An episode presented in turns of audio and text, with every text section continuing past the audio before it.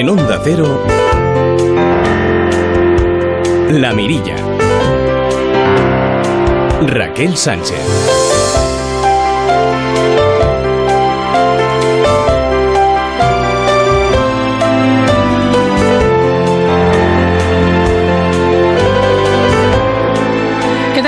Están? Muy buenas noches. Para ser agosto, la verdad es que las últimas horas han sido bastante intensas, muy intensas. No en lo político, que como dice Azpiruz, los políticos van al ralentí, como si pudieran permitírselo. Nos referimos a sucesos como el voraz incendio en Gran Canaria y que obligaba anoche a desalojar a 200 vecinos de Tejeda. Incendio también en Arribes del Duero, en Salamanca. También otro incendio en Huelva. Nos referimos también al rescate, de nuevo en el Mediterráneo, de 105 migrantes. Es la cuarta operación del barco de rescate Ocean Viking, que lleva ya a bordo a 356 personas.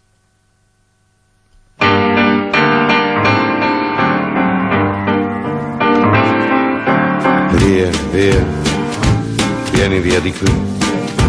Y además, la embarcación de salvamento marítimo Salvamar ha trasladado este lunes a Melilla a 11 inmigrantes de origen subsahariano que han llegado en patera a las Islas Chafarinas, situadas a 1,9 millas de Marruecos y a 27 de la ciudad española de Melilla. Salvamento Marítimo también ha rescatado hoy a 75 adultos y tres niños que viajaban en dos pateras localizadas en el mar de Alborán y los eh, trasladaron al puerto de Almería. Así están las cosas.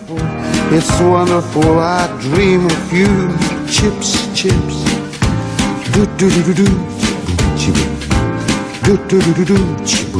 Hoy en la Mirilla les invitamos a asomarse hasta la localidad de Artenara, azotada por el incendio en Gran Canaria. Nos iremos hasta Marbella, que este año ha batido un récord, récord de recaudación. La noche solidaria más importante del año superó los 600.000 euros. La gala Starlight 2019 batió su récord de recaudación, coincidiendo con la celebración del décimo aniversario de vida.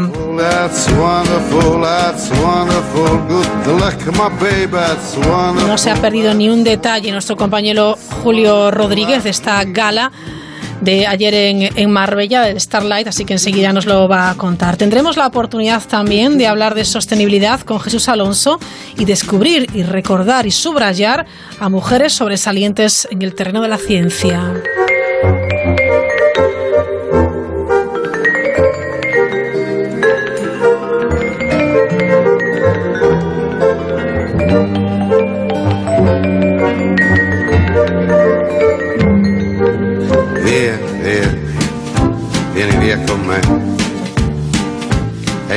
Dos horas de mirilla, les invitamos a que se asomen y nos acompañen hasta las 11, una hora menos en las Islas Canarias.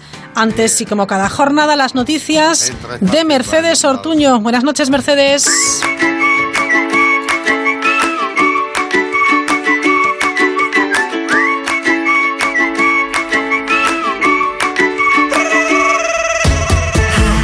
Buenas noches, Raquel. Ahora que media España está de vacaciones, el riesgo en las carreteras aumenta y eso que a veces es bien fácil reducir las posibilidades de tener un accidente. Tan fácil como revisar nuestra vista o llevar gafas de sol al volante. Parecen perogrulladas, pero lo cierto es que un reciente estudio destaca que unos 8 millones de conductores no ven con nitidez y que el 38% de las personas que conducen tiene dificultades de visión cuando hay condiciones de baja iluminación. El estudio en vivo ha sido realizado por el grupo ESILOR con la colaboración de CEPSA, la Fundación Española para la Seguridad Vial y el Instituto de Tráfico y Seguridad Vial de la Universidad de Valencia. Los expertos recomiendan un análisis visual antes de coger el coche y usar siempre gafas de sol durante la conducción. Alex Dubra, miembro de la Junta de Gobierno del Colegio de Ópticos Optometristas de Galicia, nos explica cómo puede afectar a los conductores no llevar gafas de sol. No solamente en el momento que podamos tener un deslumbramiento por un reflejo, sino también que con el tiempo se van acumulando los efectos de la radiación ultravioleta en nuestros ojos y llega a provocar o acelerar la aparición de problemas oculares como cataratas o o degeneración macular que afectan a, la visión central de nuestro ojo y suponen una pérdida importante de, de capacidad visual.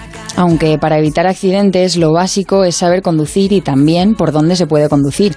Parece que no lo sabía o no lo quería saber el conductor de un vehículo que ha circulado a 80 kilómetros por hora por un carril bici de Madrid durante varios kilómetros. A la altura de Colmenar Viejo, el coche se ha metido intencionadamente en un carril bici paralelo e independiente a la M607, carretera que une Madrid con varios pueblos de la sierra. Al parecer, el conductor quería evitar un control de tráfico de la Guardia Civil en Tres Cantos, aunque al final no ha sido el que buscaba. Ha acabado detenido y acusado de delito contra la seguridad vial, desobediencia a la autoridad y tenencia de droga.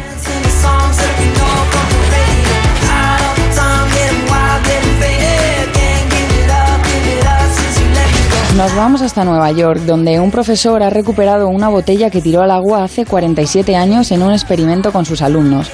Como si de una película de náufragos se tratase, William Kiriasis, un profesor de ciencias de Long Island, ya jubilado, lanzó al mar una botella que contenía un mensaje dentro.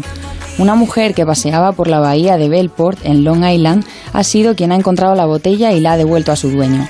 La nota que contenía databa de 1972 y avisaba de que era importante que fuera devuelta, ya que formaba parte de un experimento de los entonces alumnos de Kiriasis. Varios de estos alumnos se han puesto en contacto con el profesor tras conocer la noticia. Kiriasis ha declarado a medios estadounidenses que no esperaba que la botella se encontrara nunca y que es conmovedor recibir 47 años después el cariño de sus alumnos.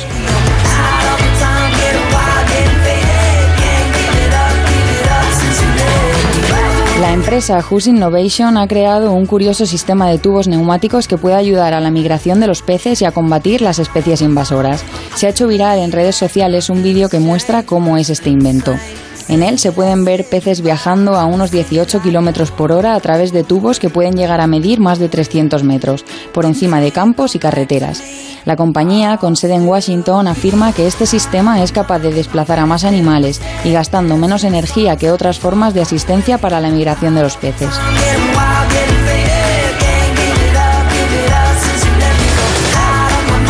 Cerramos con una de las tendencias en Twitter durante el día de hoy. La red social se ha llenado de alusiones a los jóvenes con motivo del Día Mundial de la Juventud. Asociaciones, políticos, medios de comunicación, todos han querido dedicarle unas palabras a esta etapa. Pueden participar y contarnos, por ejemplo, qué significa para ustedes la juventud o qué recuerdos tienen de ella en nuestro Twitter, arroba la mirilla cero, este cero con número, y en el correo electrónico lamirilla arroba onda cero.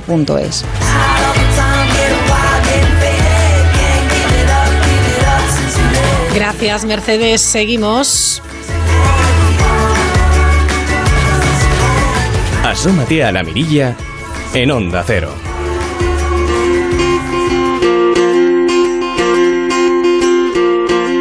Por poder puede ser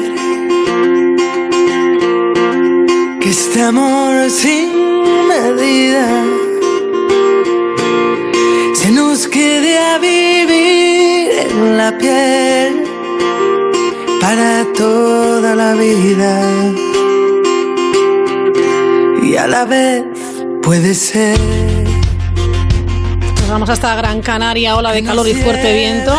Enemigos sin duda y aliados para que el fuego siga, siga vivo. A esta hora ya controlado, según nos informan las autoridades. Nos vamos a ir hasta uno de los lugares que se ha visto más afectado. Uno es Tejeda y también Artenara. Nos vamos a Artenara. Allí está una vecina de la localidad, es Juanate Gil. Juanate, ¿qué tal? Muy buenas noches. Hola, buenas noches. ¿Qué tal? ¿Cómo está la situación en estos momentos? Pues mira, eh, está todo bastante tranquilo, bastante controlado. Ya se ve movimiento de personas, coches que que regresan, que pasan por la carretera general. Eh, como que ya todos están regresando. Eh, hace mucho viento. Eso sí, te, te digo que hace bastante viento, bastante aire. Los helicópteros siguen trabajando. La verdad que no, no han parado, llevan desde el sábado a destajo y, y, y están haciendo una labor tremenda. Ujú. Ha sido esta noche que hemos pasado, esta última noche, eh, Juanate, muy dura. Bastante dura, porque fue la segunda evacuación que se ha hecho del municipio. Y, y bueno, son poblaciones eh, diseminados bastante alejados de lo que es el núcleo del centro, eh, personas mayores que tampoco están muy acostumbradas a, a este tipo de eventualidades.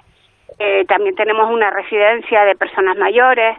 Y claro, son inconvenientes que, que hace que la gente pues pues se asuste, pues mm, no lo entienda y, y bueno, es un poco desolador. Además, supongo que muchos vecinos, no sé si usted, Juanate, han pasado eh, mucha preocupación, incluso miedo, porque las imágenes que hemos visto pues, eh, en la televisión, también los testimonios de, vecinos que han tenido que ser desalojados, bueno, pues eh, es terrible, la imagen es terrible. Sí, sí, la verdad que este tipo de, de situaciones tan adversas pues son, son impresionantes. Sí. Usted no cabe duda. Usted tiene un negocio, ¿verdad? Eh, en sí, Artenara. Sí, tengo, tengo, tengo tres negocios en Artenara y, y bueno, y a los tres les afecta bastante, porque todo tiene que ver con el tema del turismo, el tema de la naturaleza, y bueno, yo voy buscando un poco el equilibrio entre naturaleza, sector primario y, y turismo. Entonces, afecta, afecta bastante. ¿Cree que le pasará factura este terrible incendio? A ver, eh, no lo sé. De momento me la ha pasado porque eh, los he tenido que tener cerrados y parados el de la otra actividad de turismo activo. Entonces, bueno, pues sí, evidentemente estos tres días afectan. A partir de mañana yo espero seguir trabajando y, y bueno, y que todo vuelva a la normalidad. ¿Cómo ha sido la imagen de, de esta noche? ¿Qué le viene a la memoria en cuanto piensa en estas últimas horas? Lo que me viene es eso, impotencia y desolación, ni siquiera rabia, ¿sabes? Impotencia porque mm, no puedes hacer nada, te gustaría ayudar, pero no puedes. Y la desolación por, por ver cómo, cómo todo va muriendo, aunque tenemos esa esperanza de que todo se va a volver a regenerar, porque la naturaleza es así de, de, buena y caprichosa, pero bueno, es la, lo que me viene. ¿Tiene familiares o conocidos que han tenido que ser desalojados de, de sus viviendas, de sus casas, de sus domicilios? Sí, sí. Además, la, la primera noche, el primer, la primera evacuación, yo misma, eh, a la una, una menos cuarto de la madrugada, eh, como estaba un poco nerviosa, salí para, para ver cómo estaba el incendio en la parte de la cuenca y al abrir la puerta pues vi la cantidad de, de humo que había en el, en el pueblo, ¿no? Entonces yo misma salí a tocarle a los vecinos para que eh, se activaran y poder y pedir que, que, nos desalojaran, ¿no? Y me fui a casa de mi madre y los, los desperté a todos, a mi hermana, a mis sobrinos y enseguida se pusieron en marcha y ellos sí se fueron a la ciudad mi hermana tiene una casa en la ciudad y todavía no han, no han regresado desde el sábado. Y luego pues ya fui a, la, a lo que es la residencia de, de mayores y, ayudamos a, sacar a los, a los a las personas mayores teniendo el fuego pero a nada escasos metros de donde estábamos. Eh, ahora mismo hay una reunión intentaremos eh, eh, hacer bueno una conexión con el concejal de emergencias de, Tejeda con el señor Ezequiel Rodríguez. Hay una reunión del operativo para bueno, pues analizar la, situación, lo que ha pasado y cómo están estos momentos. Nos decía antes de entrar en el programa en directo que el fuego está controlado, que se estaba enfriando la zona y que quizás hasta mañana algunas de las personas desalojadas no podrían volver a sus viviendas. Mm, creo que es, es, lo normal y es lo que lo que puede pasar, ¿no? Porque el, el incendio es de una magnitud eh, tremenda y hay zonas donde todavía no se, creo que no se ha terminado de apagar del todo y puede que sea esa zona de viviendas las que no las que no deban recibir a sus a sus habitantes. Juana, ¿te teme que se reavive eh, eh, las llamas, el fuego? Yo mm, hay uno confía siempre en que no, en que no va a pasar, ¿vale? Pero viendo el viento que hace y pensando en en todas las micorrizas del, de, de, la tierra y toda ese, esa turba que hay en el subsuelo, eh, lamentablemente podría ser que sucediera eso, porque ahí es donde puede haber todavía rescoldos y, y parte del incendio que esté soterrado. Bueno, pues eh, unas 1.500 hectáreas eh, es el último dato que tenemos calcinadas en este lugar tan, tan bonito. ¿Cómo es? ¿Cómo describiría Artenara, Juanate? Artenara es el balcón de Gran Canaria. Cualquier lugar que te asomes, tienes unas vistas maravillosas, preciosas, espectaculares. Artenara es un pueblo para visitar, para disfrutar y para mm, despertar nuestros cinco sentidos. ¿Cómo es ahora Artenara? Está un poco gris, supongo, ¿no? Negra. Negra. Está un poco negra. Claro. Bueno, esperemos, antes lo decía Juana Tejil, esta vecina de Artenara, que la naturaleza, bueno, para lo bueno, eh, lo bueno es que siempre eh, renace, ¿no? Le costará más o menos, pero es verdad que, irá eh, renaciendo. ¿Sigue oliendo a quemado ahora mismo la zona? Huele muchísimo a quemado, muchísimo, mucho olor a quemado. Es una tristeza. Además, tenemos ya impregnado el olor y, y, luego otra cosa mm, que tengo metida en mi cabeza es el, el ruido de los helicópteros pasando por encima del pueblo, porque tenemos como 13, 13 aparatos sobrevolando para la extinción del, del incendio. Ahora mismo todavía escucha los helicópteros. Sí, sí, Ahora mismo, bueno, es que incluso hasta se, están cruzando porque están refrescando esa zona de cabeza de incendio donde más peligro hay de que, de que continúe avanzando hacia otro municipio. Bueno, esperemos que las próximas horas sean únicamente de, enfriar la zona, que no vuelva a reavivarse esas llamas tan terribles y una experiencia, supongo que para usted también muy intensa, Juanate, ¿no? Sí, bueno, de todas maneras es la tercera que, que vivo. ¿La tercera ya? Sí, viví el gran incendio de del 2007, que fueron 19.000 hectáreas las que se quemaron. Fue impresionante. Viví el del 2017, que fueron unas 2.800 hectáreas. Y el de este año, que ya van por 1.500 hectáreas. Bueno, pues que no vaya más. Juanate, muchísimas gracias por atender la llamada de la Mirilla de Onda Cero en directo. A ustedes por tenernos en cuenta y vengan a Artenara para que conozcan una maravilla del mundo. Por supuesto que iremos. Gracias, Juanate. Muy buenas noches. Buenas noches. Bueno, vamos a saludar ya también en directo al concejal de emergencias de Tejeda, Ezequiel Rodríguez. Ezequiel, ¿qué tal? Muy buenas noches. Buenas noches. Creo que han tenido ahora mismo una reunión de, de no sé si todo el operativo que ha intervenido en este terrible incendio. Sí, pero hemos tenido problemas y al final no, no, hemos, no nos hemos reunido. pero Sí, dígame. Sí, sí, perdone, no, no, no, no le interrumpo. Han tenido problemas para reunirse, ¿no han podido reunirse? No, no, hemos tenido unos problemas y no hemos podido hacer. Ezequiel Rodríguez, ¿cuál es la situación ahora mismo? Pues en estos momentos el incendio está estabilizado. Hay algunos focos, unos pequeños focos, pero durante todo el día y la tarde los helicópteros y así como los medios terrestres han estado incidiendo sobre esos focos y sobre todo en los frentes para evitar que el fuego se avive debido al fuerte viento reinante en la zona. Porque el viento continúa a esta hora. Sí, sí, sí, el viento continúa. Y la previsión creo que es que va a continuar. Sí, y también los próximos días, según parece, van a subir las temperaturas. Pero nosotros esperamos, tal como está la cosa, que está estabilizado.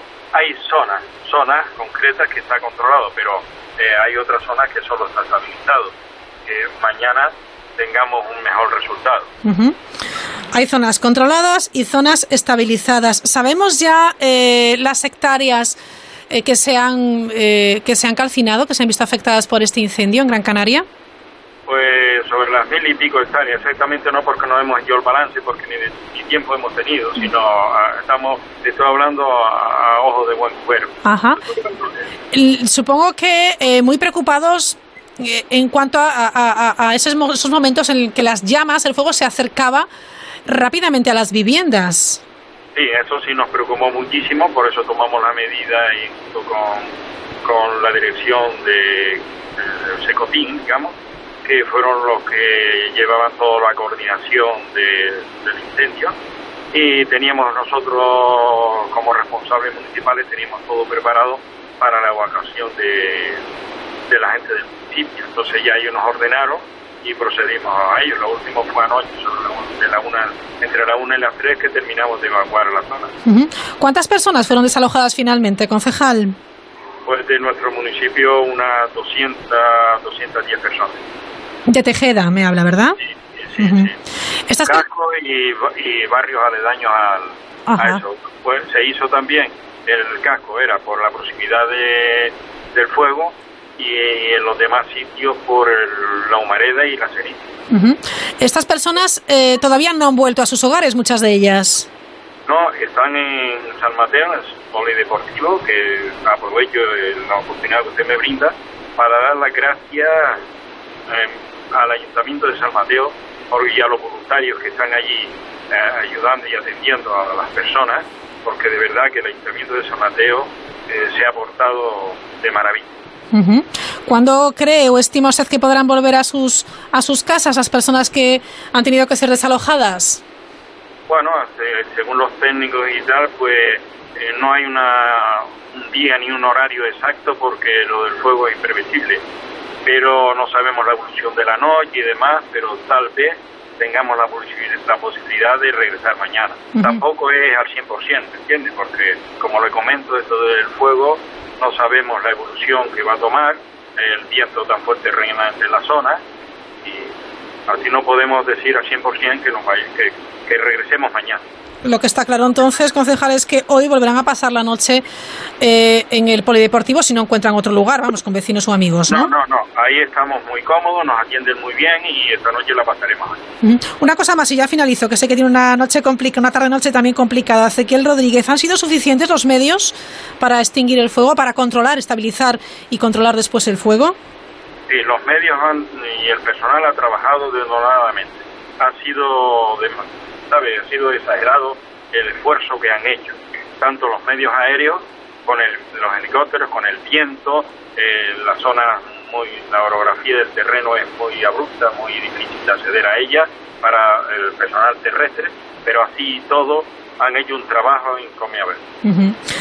Bueno, pues ahí lo vamos a dejar. Ezequiel Rodríguez, concejal de emergencias del Ayuntamiento de Tejeda, evacuado anoche eh, por este terrible incendio. Muchísimas gracias por atender en directo la llamada de la mirilla de Onda Cero y espero que lo antes posible se termine de controlar todo, todo este incendio. Muchísimas gracias. Muchas gracias a ustedes y muy buenas noches. Buenas noches. Gracias.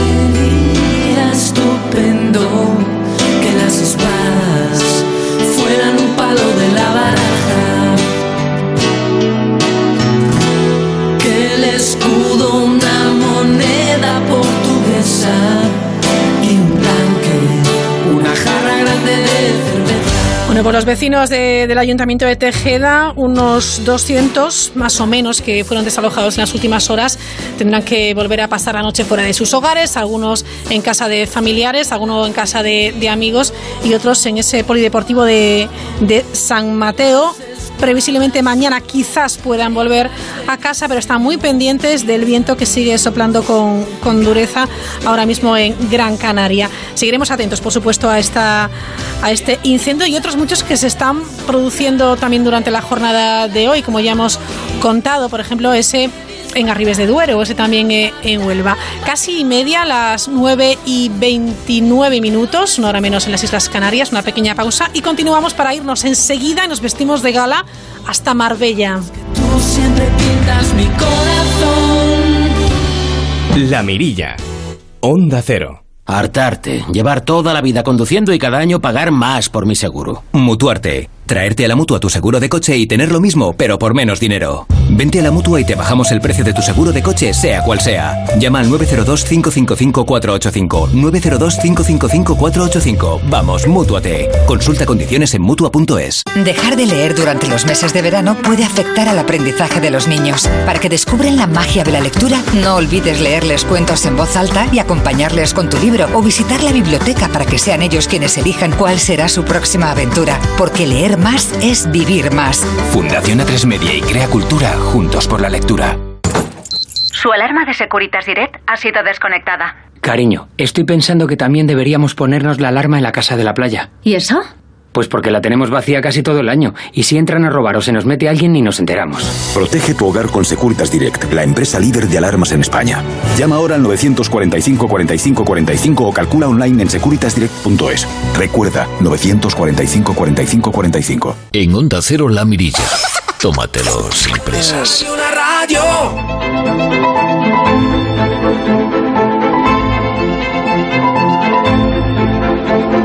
Vamos poco a poco desenrollando, desemplegando la alfombra roja porque nos vamos enseguida hasta Marbella.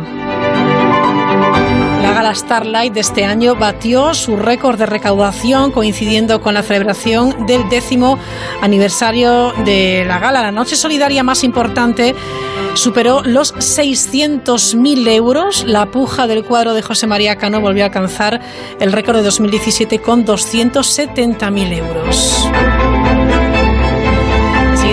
Conexión con Marbella.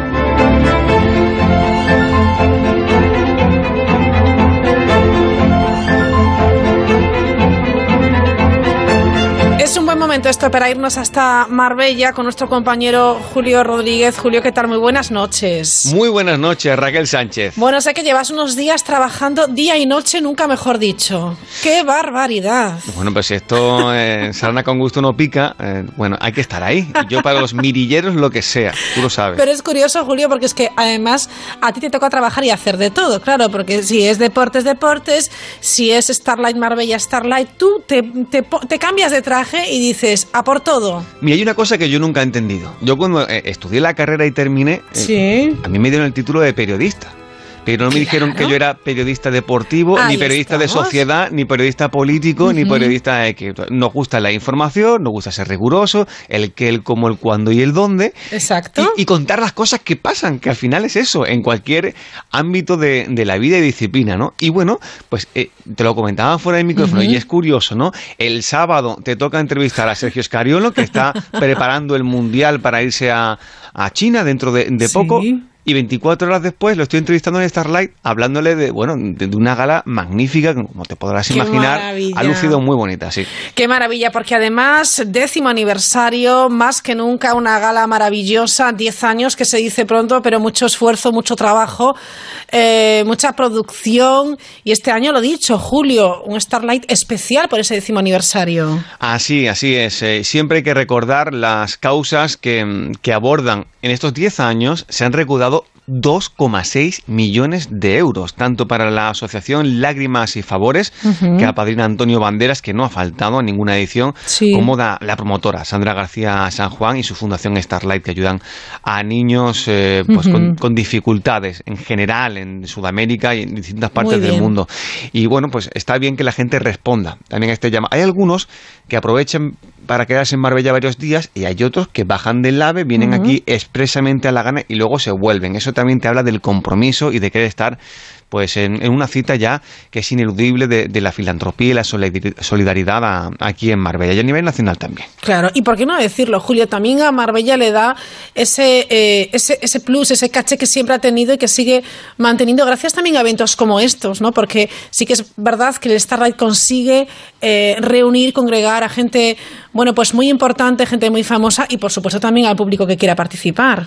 Y hablamos la semana pasada con Miguel Gómez y Molina, ¿te Sí. acuerdas? Los 50 años de la joyería y hay que alejarse de la frivolidad. Esta no es la Marbella de la etiqueta de la jet set, de la gente Ujú. casposa, historia. Esto ha cambiado, ha evolucionado, hay un nivel eh, adquisitivo alto, hay un, eh, un público objetivo que, que se ha crecido y que, y que vemos eh, más exigente y, y ya Sí. lo del famoseo, ya podemos hablar de famoseo a celebridades, porque da gusto ver ayer a, a cantantes, a escritores, a, Claro, pintores. Ay, qué bien, qué De bien. todo, mira, eh, la, la gala estuvo conducida este año por dos mujeres, ¿eh? Ah, Antes, otras veces hombre y mujer, el año pasado fue Carlos Late, pues Valeria Maza y Luján Argüelles fueron los maestros de ceremonias, qué porque bien. ¿qué se hace en la gala de Starlight, no? Pues, eh, claro, yo tenía muchas dudas aquí. Sí, sí es verdad. Cuéntanos los detalles porque pensamos una gala, pero una gala Eso. qué es exactamente? Es como un super cumpleaños, es como una celebración de amigos, es como no lo sé, es algo. ¿Esto es la gala de los Goya o esto es un paseo de modelos? ¿En qué Sí, consiste la gala de Starlight? Pues consiste en una serie de, primero, mesa y mantel, eso sí, eh, distintas mesas distribuidas en unos 400 comensales, porque además de las celebridades, pon entre 50 y 60 caras muy reconocidas eh, en- por todo eh, oyente que nos esté escuchando, Sí. y luego pues empresarios, eh, gente del entorno, del tejido empresarial, no solamente de, de esta zona, sino de toda España y del mundo. Hay gente, pues mexicanos con muchísimo dinero, no te puedes ni imaginar. Carlos Slim ha venido en, en otras ocasiones, que reservan sus mesas, sus cubiertos, y con eso también están ayudando a Lágrimas y Favores y a la asociación de la, de la Fundación Starlight. Se sientan, como bien, hay un cóctel y luego hay actuaciones. Este año ha sido el turno de David Bisbal, que tampoco ha fallado, Miguel Poveda, que lo queremos un montón, lo vamos a escuchar, Carlos Rivera ha venido por primera vez. ¿Quién es Carlos Riveras? Carlos Rivera, eh, mexicano, cantante, si te digo, recuérdame. Ay, ay, ay, ay, ay. Claro. Ahora sí. En Coco, ¿eh? ¿Cuánto daño ha hecho Coco? ¿Quién no ha llorado viendo Coco, por favor? ¿Eh? Me encanta. No puede ser. Pues, Le hemos preguntado a Carlos Rivera, oye Carlos Rivera, eh, Sí. ¿qué se hace en una gala de estas? ¿no? Pues vamos a escuchar un par de cosas. Primero, ¿qué se hace en una gala? Y luego, que está en un proyecto ahí el tío de un concierto por Ah. la paz. Y, y- y con el Papa y cosas de estas. A ver, a ver qué me cuenta este hombre, a ver. Ah, es un encuentro, sin duda. O sea, es un lugar donde es como un cumpleaños, ¿no? Donde eh, hay gente que no te encuentras más que en este tipo de eventos, que, que son amigos de evento, ¿no? Este, pero bueno, hoy he saludado a mucha gente que quiero mucho, este, que, que- veo poco, pero de repente que estos eh, eventos hacen que nos, nos encontremos, nos unamos. Y hablando de lo que estamos buscando, que es de la unión, de la sinergia, de la colaboración, pues qué mejor sitio que este, además tan bonito. Claro, muy contento. eh, además, bueno, vamos a cantar y recibiré uno de los premios que me honra muchísimo. Sobre todo porque, bueno, este año hemos coincidido con Sandra en este proyecto del Papa Francisco de Escolas. Vamos a, a hacer un concierto por la paz, así como el que hicimos aquí en Madrid, bueno, el que se hizo en Madrid, que también formamos parte, pero ahora vamos a hacer, a mí me toca el de México. Eh, y sobre todo creo que es una responsabilidad de poder seguir inspirando a la gente de, de buena manera, de que todos los que tenemos oportunidad de tener un micrófono delante, para, sea que lo, para, para lo que sea que lo usemos, que en mi caso para cantar, pues siempre enviar buenos mensajes a la gente. ¿No te pasa, Raquel, que da gusto escuchar el Sí. acento mexicano? Y en, y en general los sudamericanos, cómo se hablan, cómo se expresan, cómo Sí. enriquecen el castellano, de verdad. Es verdad. Es tremendo. Qué, grande, Carlos Rivera, ¿eh? qué solidario, qué bien, quien nos lo haya contado. Por Sí, cierto, por la paz, efectivamente. Con mucho porte, además. El tío venía de ticket, todos bellísimos. ¿eh? Yo, yo No, ya sé, imagino. No te puedes imaginar aquí todo el mundo pues mirándose uno al otro, eh, con, mu- con mucho tiempo entre personaje y personaje. No se agolpaban en el, en el fotocall, que era enorme, que era larguísimo. Sí. Eh, Diego Torres, igual que Carlos Rivera, hasta que no hemos dicho lo de no hemos caído, Diego Torres. Diego Torres le va a perseguir hasta que se muera y mira que le queremos, pero Diego Torres le va a perseguir su segundo apellido, que es Color Esperanza. ¿eh? Es verdad, es como lo identificamos, pero enseguida además. ¿eh? Diego Torres, Color Esperanza, ¿qué te parece Sí. la gala? Cuéntanos. Sí, muy feliz de estar acá y de venir a colaborar esta noche con, con Sandra, con, con Antonio y con la Fundación de Starlight. Sí, sobre todo lo que nos interesan las causas nobles, humanitarias, de ayudar a, a gente que lo necesita, aquí estamos apoyando. ¿no? La música es el alimento para el espíritu, para el alma y, y con las canciones poder generar cosas buenas. ¿no? Así que por eso estamos hoy acá acompañando y siendo parte de esta noche y ojalá que se recaude mucho para mucha gente que lo está esperando. ¿no? Bueno, pues ahí está. Diego Torres, que también actuó. Yo no sé cómo actuó tanta gente. Me imagino que una, eh, dos canciones, no más. Eso le preguntamos a, a Miguel Poveda, porque, a ver, Miguel, esto no es lo mismo que con un gran público, pues en un auditorio, en un teatro. ¿Cómo te tomas tú una actuación en la gala? Oye, qué curioso. A mí me gustaría eh, hacer los programas. Eh, y a ti y a mí seguro que te encantaría hacerlo como él hace estas actuaciones, ¿eh? Escucha. Sí, bueno, finalmente a mí me gusta tanto el escenario y me gusta tanto lo que hago que intento eh, crear un ambiente de comodidad absoluta, ¿no? Es como si, una vez le voy a decir a Michael Bublé, cuando entro al escenario a veces es como si llegara a casa, abrirse la nevera, coger una cerveza y esa libertad, esa tranquilidad, esa seguridad, ¿no? Pues igual, eso es lo que intento conseguir, ¿no? Siento que es mi hábitat natural y a partir de que se vencen los nervios de principio, luego ya es un disfrute máximo. Mm. Eso no hay no hay droga que, que, que, que te haga elevarte a, hasta esa, esa felicidad. ¿A ti no te pasa? Que es como si Hombre. estuviera cogiendo de, de un Es zumo verdad. o algo de la nevera. Es, verdad, y además cuando consigues esa libertad también consigues esa complicidad con los oyentes, en este caso con el público, ¿no? Está muy bien. Qué raro que no me hayas preguntado por tu banderas todavía. Es que estoy esperando ansiosa. ¿Qué hay de mi Antonio? Mira, Antonio, un par de cositas, porque bueno, habla- no voy a poner todos los cortes hablando de la gala, que ya conocemos de qué va. Eh, hay dos temas importantes para Antonio Banderas. Uno de ellos, ineludiblemente, es que se celebra la gala de los Goya en Málaga. Pues imagínate. eh, Qué de acontecimiento, cómo me gusta, ¿eh? Muy bien, muy bien. Anfitrión, a mí me encanta que salga de, de Madrid. Y, o sea, Ujú. Somos demasiado afortunados en, en Andalucía, que llevamos dos años, ¿eh? Sevilla y Málaga. Pero Es me- una maravilla. Me encantaría verlo en Vigo, en Asturias, en Cantabria. Oye, en- todo en se andará, quién sabe, ¿eh? Aquí tenemos unos teatros muy buenos también, Por eso, ¿eh? es, que, es, que, es que es magnífico. ¿Y por qué Claro. no? Pues con Antonio Banderas no quiere hablar ni de los Goya. Fíjate, me he quedado hasta sorprendido. No, porque luego esto, son muy supersticiosos lo de los... Ya, Claro, ya. tiene una, una película ahí muy chula, con Ujú. Almodóvar y tal, pero Sí. que ha triunfado en Cannes, pero dice que, que, que no, que no vendamos la piel del oso antes de cazarla, ni mucho menos, ¿eh? Pero yo es que no quiero ni siquiera pensar en las posibilidades de algo que no ha ocurrido. Eh, los miembros de la academia tienen que votar, hay películas todavía que tienen que salir, que no se han visto, eh, también ocurre en la carrera de los Oscars, por lo tanto hay que ser cauto. Yo di- disfruto mucho de lo que tengo y lo que tengo es que hemos hecho una película muy bella, eh, que ha tocado el corazón de mucha gente en el mundo entero, un premio precioso de gran prestigio como es la Palma de Oro en el Festival de Cannes. Eh, yo me doy por satisfecho eh, y más con todos los resultados que ha obtenido la película ahora. Ahora, cosas que puedan venir, no, ya te digo, eh, ese tipo de, de cosas es que, es que se convierten en la madre de, de- de todas las frustraciones y después no pasan. Por si acaso.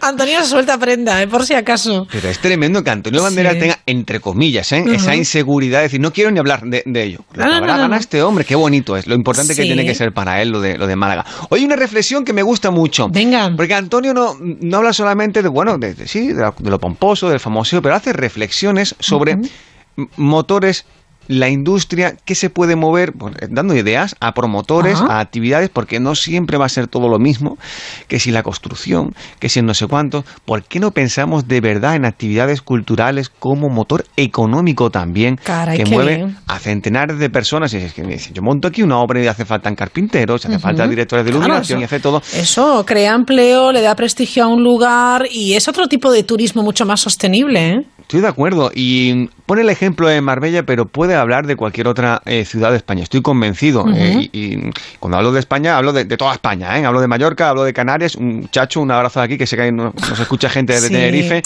Eh, escucha esto, ¿eh? escucha. Marbella es una apuesta muy seria por un terreno también y por un tejido en el que hay que pensar. Yo soy de las personas que cree que el lujo es una gran industria, que no hay que desdeñar.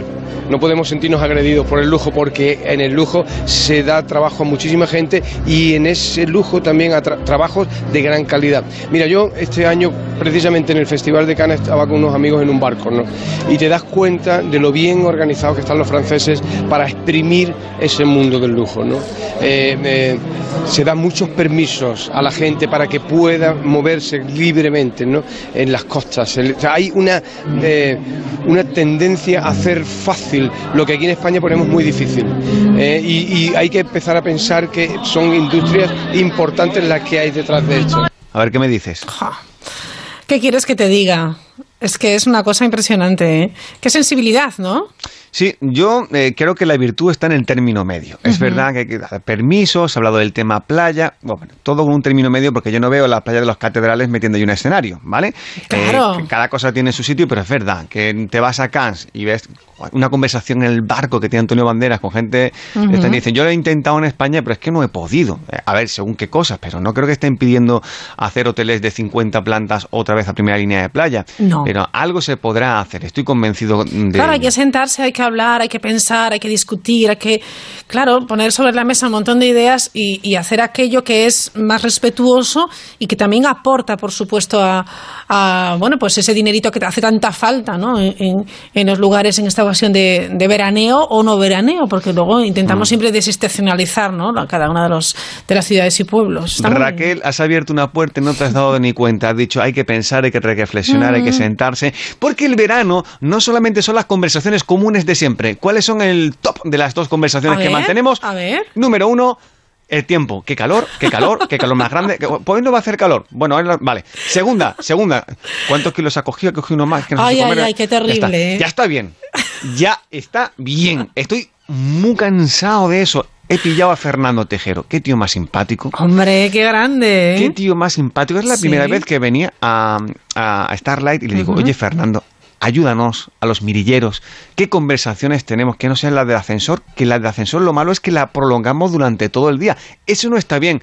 ¿Qué conversaciones tenemos? Y lo de Fernando es... Totalmente, yo creo que hay que hay que hacer el amor, como decía Rafael Agarrá, y además hay que venir al sur para hacer el amor, pasarlo bien, disfrutar, eh, tomar el sol que tiene mucha vitamina D, con precaución, ligar, eh, beber, eh, comer, luego ya uno pues eh, vuelve a la normalidad y con respeto y con cabeza, vicios, muchos vicios. Ahí estamos. Y permitirse todos los vicios que uno tenga.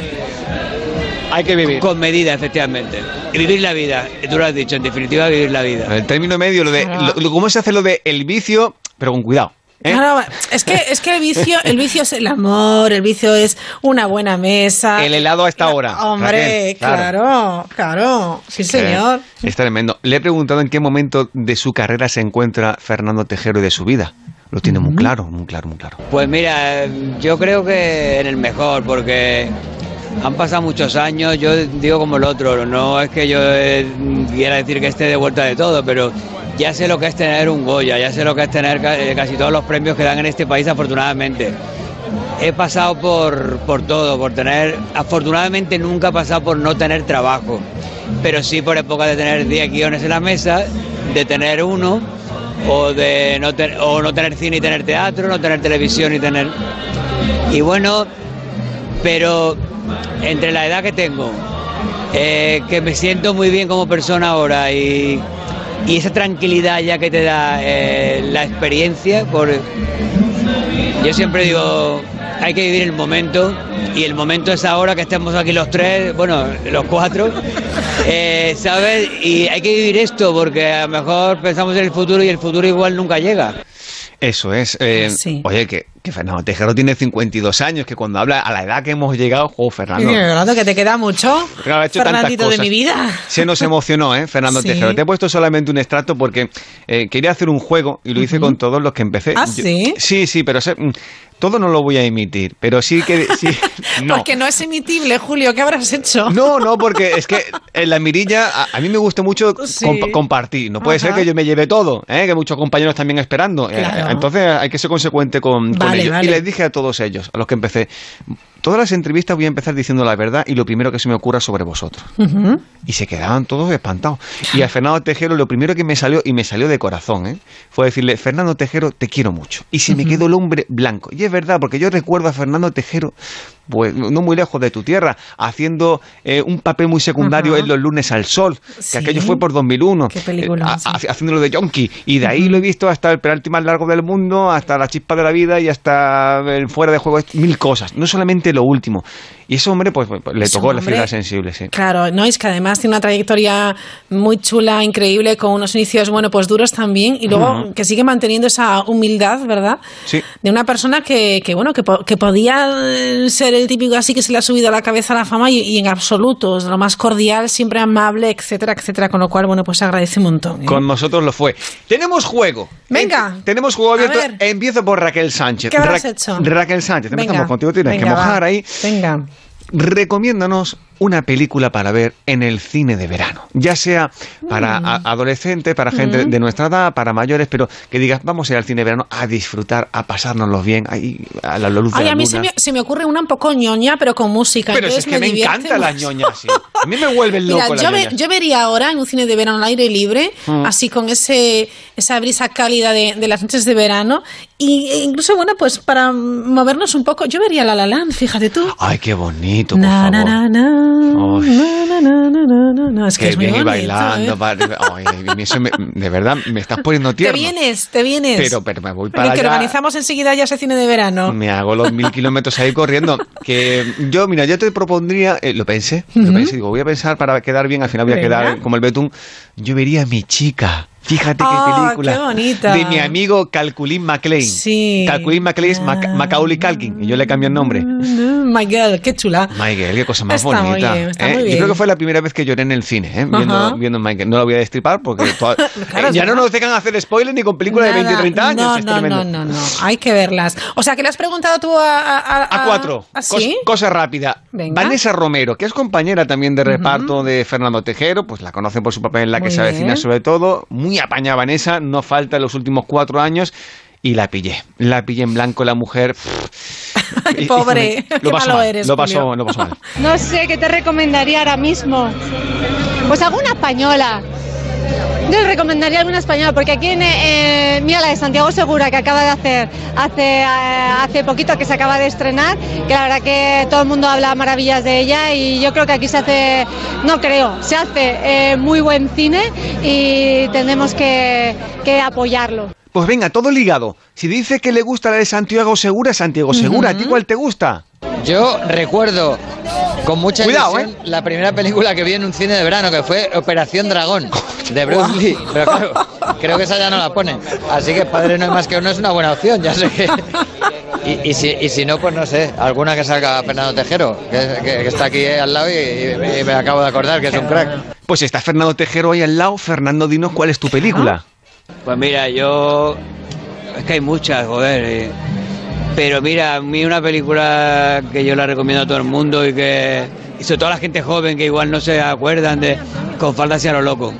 De Billy Wilder con, con Marilyn Monroe, con, con Jack Lemmon y con, y con Tony Curtis. Y, y es una comedia fantástica. A mí, a mí me parece de las comedias mejores que hay en, en la historia, ¿no? Fantástica, muy Me bien. gusta mucho a mí también Sí, con sí, sí. Yo la he visto como 3.575 veces Sí, es- es- aproximadamente. pero es muy buena lección, ¿verdad? Para un cine de verano. Absolutamente. Vamos a cerrar con un compi. ¿eh? Bueno, con, con un compi. Digo con un compi como si fuera mi compañero de toda la vida. Con el director de La Brújula, Juan Ramón Lucas. Anda, Lucas, te lo has encontrado, ¿eh? Qué bello Lucas. Qué Por bien. favor, de verdad. ¿Cómo, cómo gana el tío? Es que, como no, no- no nos sacan de la radio. No se nos ve, claro, tú ves a Lucas y dices, pues sí, cada vez está mejor, este Sí, va para sí, atrás, sí. este Benjamin Button, hazme caso. Pues no se ha hecho un dos por uno, porque, claro, él es muy de libros, tú también, yo lo sé. Y digo, entonces un, un librito también, de paso, Juan Ramón, que recordemos tiene novela, ¿eh? Escuchad. El Quinteto de la Muerte. Es una vieja peli de los 60 con Alec Guinness de protagonista que está muy bien. Para un cine de verano perfecta. Un libro, podría decirte muchos. Eh, ahora mismo estoy leyendo Mongo Blanco de Carlos Bardem. Te puedo recomendar mi novela que está muy bien, La maldición de la casa grande. Por supuesto. Eh, el Mongo Blanco es una lectura muy interesante, el de Bardem, que es uno de los que estoy leyendo ahora. Qué bueno. Está bien, ¿no? Hombre, fantástico. Oye, qué bien lo has pasado, ¿eh? Ay, sí, lo he pasado muy bien. Lo del fotocall es que yo es una locura, ¿eh? Pues claro. ¿Sí? Sí, sí. Tú, tú imagínate cómo se divide, se divide esto, ¿no? Tú hazte una idea de una línea recta. En una línea recta hay, hay tres puntos. Los dos extremos, izquierda y Ajá. derecha, y el centro. ¿Qué pasa? Que normalmente el, el centro hay que liberarlo para que la gente pase en fotocall Sí. y se vea. Se Sí, vea todo el mundo. sepa- La gente hay un poquito de respeto, ¿sabes? Yo quiero mucho a mi compi de la prensa rosa, pero a veces tiene que comprender que no solamente ellos hacen preguntas, que hay más gente que quiere preguntar cosas. Hombre, claro. Y cosas que no sean te veo más gordo o más delgado, ¿sabes? Ujú. Me gusta preguntar incluso otras cosas.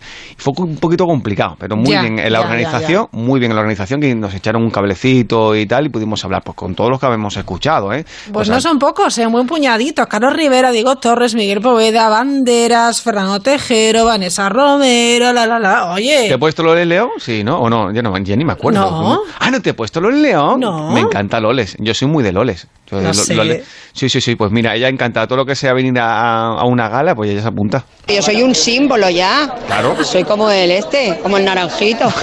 No puede faltar la décima gala Starlight. ¿Qué te atrae para venir aquí? Pues bueno, aquí me atraen ellos siempre, Sandra y Antonio, siempre son las personas que, que me gusta que preparen todas estas galas y que sean tan generosos, tan solidarios. Y yo siempre estoy aquí. A ver, ellos hacen una labor que... que que todos tenemos que, que acudir porque es un corazón generoso, una solidaridad enorme y ellos siempre abren sus manos para que nosotros nos añadamos, o sea que quien no viene es porque no se entera. Hala, ya está, es que me encanta. Es que es, que es tan Qué como grande es. lo lees, sí. Ya, de hecho, es un símbolo y ya es naranjito. Sí, sí, me naranjito. encanta. Yo soy como naranjito, dice. Mira, tuvimos una reflexión luego con ella y se lo dijimos. A Sí. veces echamos de menos a la gente más natural. Creo que, no sé si es por cuestión de edad, que ya te da igual todo, pero sí es verdad que las nuevas eh, celebrities o famosos, parece que cuantas más cosas raras o más sofisticados sean, más vendes. Y a veces lo que nos gusta, los medios de comunicación, y creo que a ustedes también, a la audiencia, a la gente, Sí. es que le- nos hablen en el mismo idioma.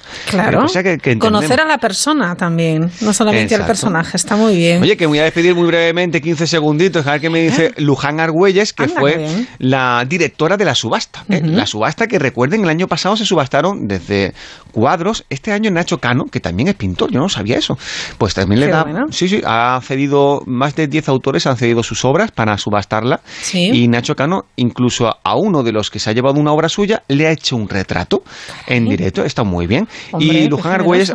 Luján Argüelles ha tenido que, pues eso, que, que mediar entre todos. El año pasado se subastó, se subastó un beso de Santiago Segura, que lo ganó Nuria Fergó. Mm, eh, eh, Ni se enteró el, el marido y dijo, pero es que te has gastado una pasta en lo de Santiago Segura, que si fuera yo Clooney todavía, y mira que quiero yo Santiago, pero estaba la cosa. Luján Argüelles. Muy, muy chulo. O sea, Marbella cada año está mejor, hay mejor ambiente.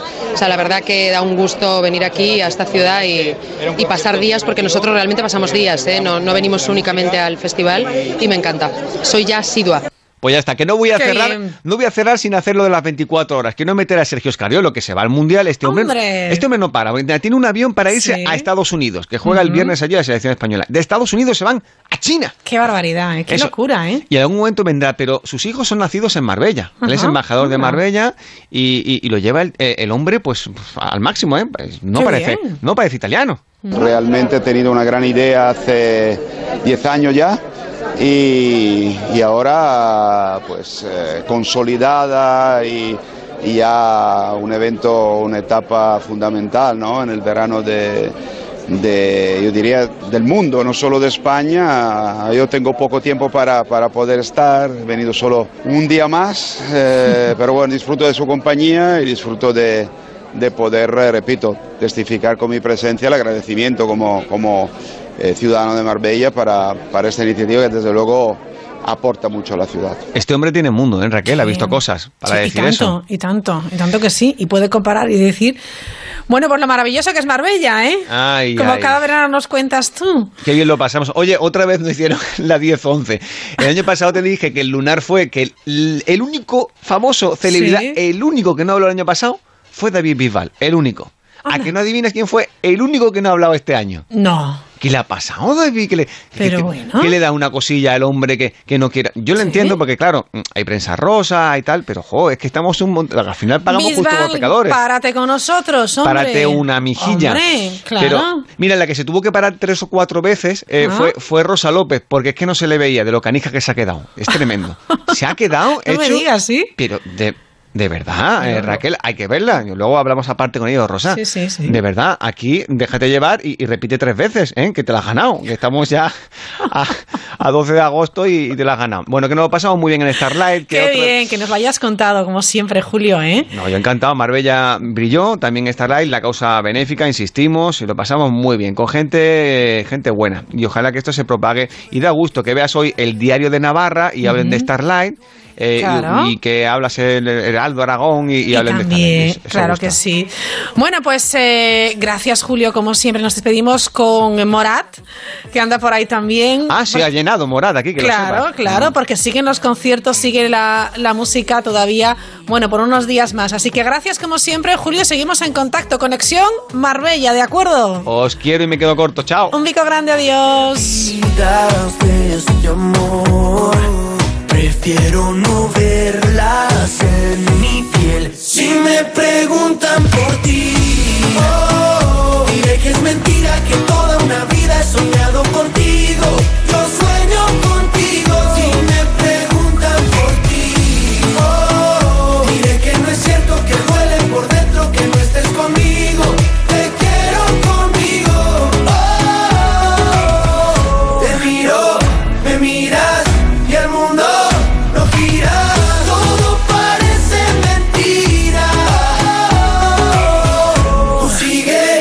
Pues así, con la música de Morat llegamos a las noticias de las 10, las 9 en Canarias y volvemos en 5 o 6 minutillos. Cuando no haya testigos, mi vida entera te daré. Cuando nadie. Cuando nadie. Y ahora entiendo cuál es mi papel. Nos queremos cuando nadie ve. La Mirilla. Las Onda Cero. De este amor. Prefiero no verlas en mi piel. Si me Oh, diré que es mentira que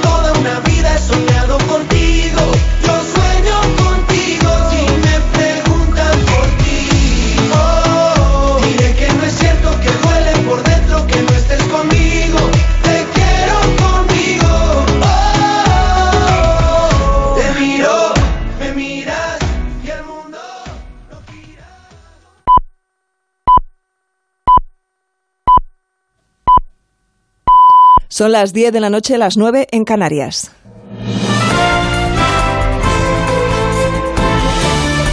Noticias en Onda Cero.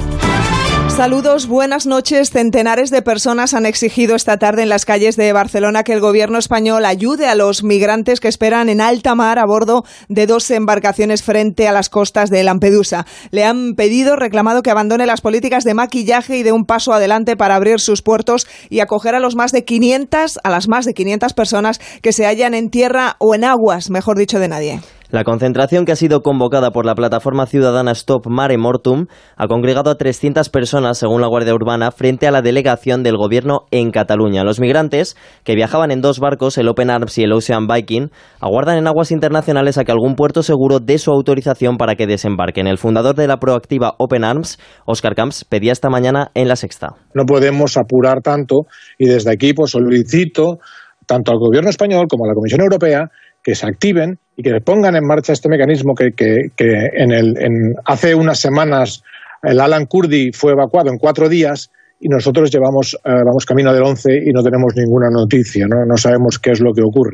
Y mientras Estados Unidos está preparando una nueva normativa para facilitar el rechazo de inmigrantes eh, legales con bajos ingresos y que acceden a programas de ayuda pública en el país, las autoridades de inmigración hablan directamente de evitar que se queden en el territorio norteamericano los extranjeros que puedan suponer una carga pública. El director de inmigración, Ken Cuccinelli, explica por qué habla de cargas públicas. Nuestra regla generalmente evita que los extranjeros que puedan convertirse en una carga pública vengan a los Estados Unidos o se queden aquí y obtengan una tarjeta verde. Según la regla, una carga pública se define como una persona que recibe uno o más beneficios públicos designados por más de 12 meses en total dentro de cualquier periodo de 36 meses. Más cosas. Más cosas. En la Comunidad de Madrid el mes de julio está siendo un mes negro en cuanto a siniestralidad laboral. Según denuncia el sindicato UGT, han sido cuatro jornadas, eh, cuatro semanas trágicas con más de 8.500 accidentes laborales. Redacción en Madrid, Rubén Gordillo. Un julio trágico porque ha habido 1.040 accidentes laborales más que el mismo periodo del año pasado. En total, 8.600 es lo que denuncia UGT. En este mes en la Comunidad de Madrid, nueve trabajadores han perdido la vida y un total de 38 lo que va de año. El sector más afectado es el de la construcción con un 29% de accidentados, ya sean mortales, graves o leves. Un ejemplo de ello, solo dos accidentes graves ocurridos hoy en Madrid. En uno de ellos, un obrero de 50 años ha resultado herido tras caer de una plancha de metal de más de 150 kilos. En el otro, un joven de 19 se ha precipitado desde 8 metros mientras reparaba una cubierta. Desde UGT defienden que se pueden prevenir y que la precariedad laboral está ligada a estos accidentes. El gobierno portugués ha decidido intervenir la huelga de transportistas de mercancías peligrosas que está afectando al abastecimiento de combustible en el país porque no se están cumpliendo los servicios mínimos. La medida se aplicará de forma proporcional solo en las áreas donde se incumplen esos servicios mínimos. En principio, sobre todo en el suministro del sur del país, de la red de puestos de abastecimiento de emergencia, de los aeropuertos y de las unidades autónomas de gas natural. Pero si se detectan incumplimientos en otras áreas, el Gobierno podrá ampliar el alcance de la medida. La intervención del paro se realizará a través de la llamada requisitoria civil, un instrumento límite para el Ejecutivo que le permite obligar legalmente a trabajar a los huelguistas que sean necesarios para garantizar servicios básicos con incluso penas de cárcel si se niegan. El presidente del país, Antonio Costa, explica que por ahora no hay necesidad de recurrir al ejército. Hasta ahora no ha sido necesario emplear la fuerza y la seguridad armada para resolver cualquier problema, visto que los trabajadores están cumpliendo su misión. Tiempo ya para la información deportiva que nos cuenta, nos resume Victorio de Aro. La Liga de Fútbol Profesional, con el respaldo de la mayoría de clubes, no negociará con la Federación sobre las competencias de los horarios. En palabras del director general del Valencia, Mateo Alemán, supera una línea roja. Ya sabemos todos que ha habido una carta dirigida a los clubes y yo creo que la conclusión es muy fácil. Es primero, en cuanto al fondo del asunto, que todos consideramos que las competencias exclusivas para establecer los horarios corresponden a la Liga de Fútbol Profesional, por tanto esto no es una cuestión de negociación ni se puede negociar y por tanto ese tema está, es una línea roja absoluta y no vamos a negociar. Y segundo, que obviamente eh, tampoco se va a hacer directamente con los clubes porque para eso tenemos los órganos de gobierno de la Liga de Fútbol Profesional que son los competentes y los que tienen la legitimidad para hablar con la federación es en el mercado de fichajes, el Valencia ha fichado al central Eliaquín Mangala, que ya sabe lo que es vestir la camiseta del conjunto Che. El Real Valladolid firma a Pedro Porro del Manchester City, que llega como cedido hasta final de temporada y cuenta con opción de compra. El Osasuna ha fichado a Robert Ibáñez hasta 2023, procedente del Getafe. En el Athletic, Iñaki William ha renovado hasta 2028 con una cláusula de 135 millones de euros. En fútbol femenino, a esta hora acaba de empezar la primera semifinal del Trofeo Carranza que enfrenta al Tacón y al Athletic. Y la gimnasta Simon Biles primera mujer en realizar un salto doble mortal con triple giro de la historia. Ahora sí, es todo. Son las 10 de la noche, 5 minutos. Volvemos a partir de las 11. Más de uno. Información y entretenimiento durante todo el año. También en agosto. A las 7 de la mañana, Oscar Plaza te pone al día de toda la actualidad en un momento político con mucho que contar. Tertulias, debates, análisis y entrevistas con los protagonistas de la noticia. Y a las 10 de la mañana, Begoña Gómez de la Fuente nos recuerda que estamos en verano. Cine y festivales, ecología, viajes, libros, anécdotas divertidas, entrevistas con sorpresas, participación y muy buen humor. Más de uno. En agosto, desde las 7 de la mañana, información y entretenimiento con Oscar Plaza y Begoña Gómez de la Fuente. Te mereces esta radio. Onda Cero, tu radio.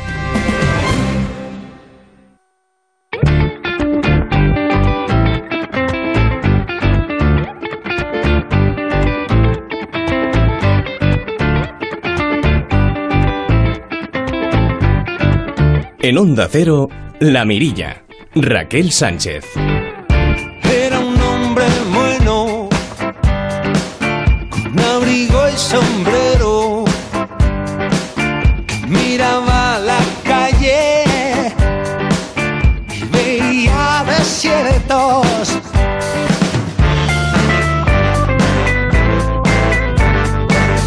A esta hora quizás muchos de ustedes estén mirando al cielo disfrutando de la lluvia de estrellas, de la lluvia de las Perseidas, esa lluvia de meteoros que sucede todos los años sobre el 12, 12, 13, 14 y 15 de agosto.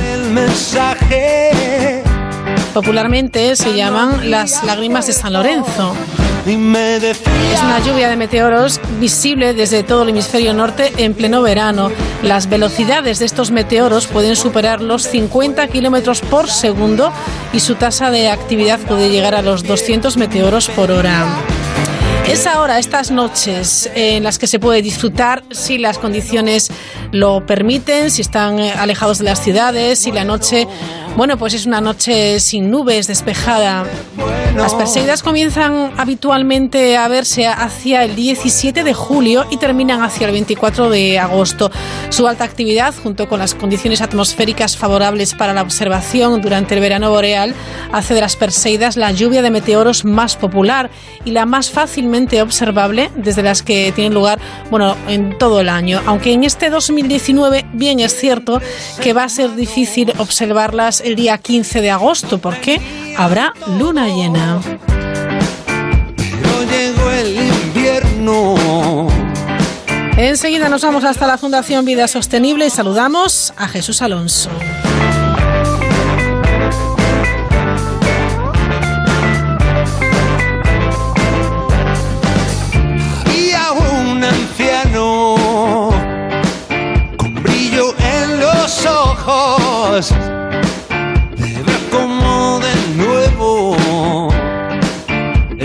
Cambiando el tiempo. Jesús Alonso, Fundación Vida Sostenible, buenas noches. Buenas noches, ¿qué tal? Muy bien, ya la pasada semana hablabas de esa revolución de los nuevos vehículos y es cierto, no, o sea, no se ven ya todavía muchos en la calle, pero sí es cierto que hay muchísimo interés y muchísima, una expectativa muy interesante. Sí, porque realmente después de bastantes décadas en que lo único que había era, digamos, transporte público y transporte privado, bueno, Sí. aparte que iba caminando a su aire, Como haces tú. a, veces. sí. A veces, Bueno, muy bien. De regreso a, casa. Muy bien, tus cuatro kilómetros, ¿verdad? Cuatro kilometrillos, perfecto, se lo recomiendo a todo el mundo. Fantástico. Bueno, pues sí, ha, ha cambiado un poco el paradigma porque tenemos ya otros medios, ¿no? Claro, entonces, eh, en lugar de lo que era, eh, digamos, un menú limitadísimo, coche privado, transporte público, o caminar. Ahora tenemos un menú variadísimo, de, manera tremenda. Y de hecho, eh, hay un montón de, de- de fórmulas de transporte en, en la ciudad que son mitad privado y mitad público, pero que es, es, es algo, algo muy, muy curioso. ¿Cómo es esto de mitad público, mitad privado? Sí, o sea, digamos, el, el transporte privado, eh, pues es tu cochecito, Ah, tú claro, lo sí, coges sí. donde quieres, bueno, más o menos. Sí. Vas a donde quieres, más o menos otra vez. Si lo aparcas donde te dejan, Claro. Y el público tiene redes fijas, bueno, pues tiene paradas, tiene estaciones, etcétera. Ahora mismo tenemos una oportunidad de redes, digamos, eh, semipúblicas, semiprivadas, en que el coche durante 15 minutos o 20 minutos es tuyo. Tú vas a donde quieres, lo mueves, lo aparcas donde quieres, etcétera, pero tampoco es tuyo. Pertenece a una red, digamos, de transporte público. El coche compartido sería el, el ejemplo. Y esta fórmula así intermedia es muy interesante, creo yo. Pero claro, el, el transporte público es un poco, puede ser un poco rígido para algunas personas, no les viene Sí. bien, no les conviene, la, digamos, la, la ruta, la red. Y el transporte privado, pues todos sabemos lo que conlleva, mucha contaminación, atascos. Ujú. Esta especie de fórmula intermedia es un truco en realidad. Tú, en lugar de, de mil coches, tú puedes apañarte con diez coches compartidos. Cada coche hace 10 o 12 trayectos diarios Ajá. Y así, multi- eh, digamos, multiplicas los trayectos y multiplicas la eficacia Claro. con un número de coches muy reducido. Ajá. Creo que antes no he dicho bien la, la, la fórmula. Sería cada coche compartido quitaría de la calle 10 u 11 coches privados. Vale, efectivamente. Bueno, está muy bien y es eh, desde luego una fórmula muy a tener en cuenta. ¿Qué hay de los automóviles eh, de los automóviles eléctricos? ¿Qué te parecen?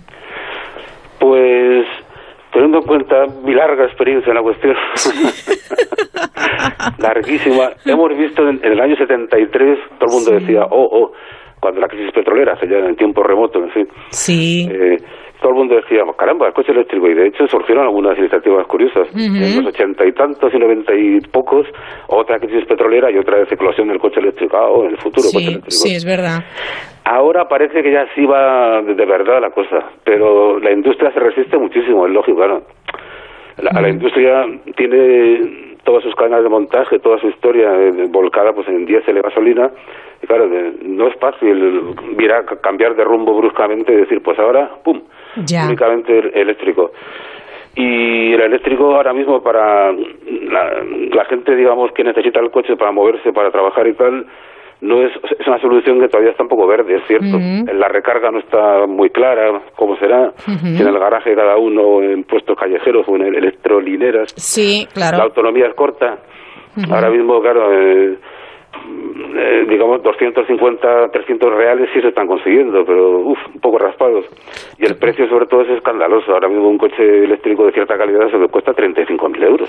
Claro, o sea, hay que bajar los precios. Yo creo que el, el tema de las de las industrias, de las factorías, que efectivamente, eh, bueno, pues le- le- le- les cuesta este cambio, pero también es cierto, Jesús, que si los ciudadanos, los consumidores, exigimos estos coches, vamos a obligarles a hacerlos, a bajar los precios, etcétera, etcétera, ¿no? Claro, efectivamente. El problema es que ahora mismo la demanda, digamos, de, de los coches eléctricos no, no alcanza todavía ese punto, digamos, de, de rapidez que Ya. tuvo. Que, que tuvo la, eh, eh, hace 10 años nadie tenía un smartphone en el bolsillo y en dos o tres años lo tenía todo el mundo. Fue una tecnología nueva que, que, que arrasó, que conquistó todo. El coche eléctrico no ha llegado todavía, pero bueno, está a punto. Yo tengo grandes esperanzas porque Volkswagen, de hecho, que siempre ha sido muy reticente a la electrificación, ya está Sí. sacando sus modelos, ya está anunciándolos por las calles. Sí, sí. O sea, la verdad es que la sensación de que todos dicen lo mismo. El año que viene, el año que viene. Es verdad, aquí, aquí en Vigo, modelos. Claro, aquí en Vigo tenemos la factoría de PSA Peugeot Citroën y también han anunciado ¿Ah, hace sí, hace algún tiempo, un par de meses me parece, pues eh, un coche, creo que es el Peugeot 2008, 100% eléctrico. Cierto. Así que, bueno, pues se van poniendo las pilas, Jesús, confiemos en ello, ¿no? Yo, yo creo que va a ocurrir como con todo. Por ejemplo, en, en España, en el año 1960, para entendernos, no, no había un solo coche. vamos, eh, llegaba un coche a un pueblo y era un espectáculo. Sí, sí, sí, claro. Y en, en siete ocho años el país se, se motorizó de tal manera que Madrid ya era famoso por sus atascos. Sea, ¡pum! La tecnología, digamos, que, que salta, ¿no?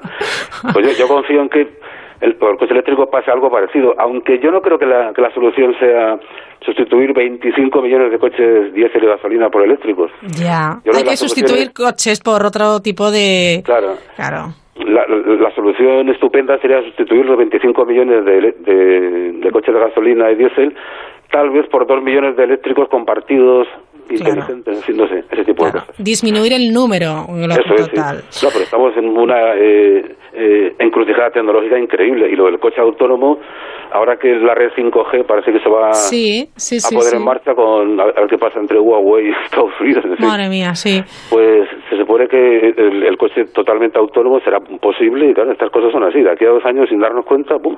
Todo Claro, pues habrá que aprovecharlo, pero poner los medios adecuados, ¿no? Y porque los ciudadanos sí que creo que lo demandamos, pero luego tiene que haber esos medios y que sea, bueno, pues eh, asequible. Efectivamente. Bueno, eh, uno de los, eh, bueno, pues de las polémicas, ya sabes, en las ciudades, que el otro día también hablábamos un poquito, es el tema de los de los patinetes eléctricos, los monociclos, eh, etcétera, etcétera, eh, porque tiene va- varias variantes. ¿Qué te parece? Pues la verdad es que estoy absolutamente asombrado, porque recuerdo que literalmente de un día para otro Sí. eh, a- eh, aparecieron patinetes por las calles como setas de cinco marcas distintas, quiero recordar. Fíjate. O sea, de cinco colores distintos. Asombroso.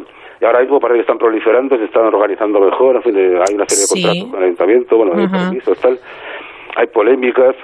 Sí, claro, es un vehículo que, en teoría, eh, creo ahora mismo, porque, vamos, la, la ley cambia rápido, la Ajá. Dirección General de Tráfico da instrucciones, ayuntamientos, ordenanzas, tal. Sí. Creo que ahora mismo se consideran vehículos eh, que tienen que ir por la calzada, como los coches, Sí. evidentemente. Claro, es que algunos alcanzan una velocidad que vamos, ¿eh? Claro. Hombre, yo tampoco creo que los patinetes sean una amenaza existencial, porque ahora mismo se, se ha reportado, pues yo que sé, Ya. unos cuantos accidentes, de hecho alguno mortal, terrible, pero bueno. Pero comparado con la, la masacre, digamos, que, que, que ocasionan los coches más grandotes, no creo que... Pero sí es cierto que eh, ahora mismo estamos en una tesitura curiosa, porque claro, cada vez hay más bicicletas eléctricas o normales. Sí, las bicis patinetes. eléctricas, es verdad. Sí, sí.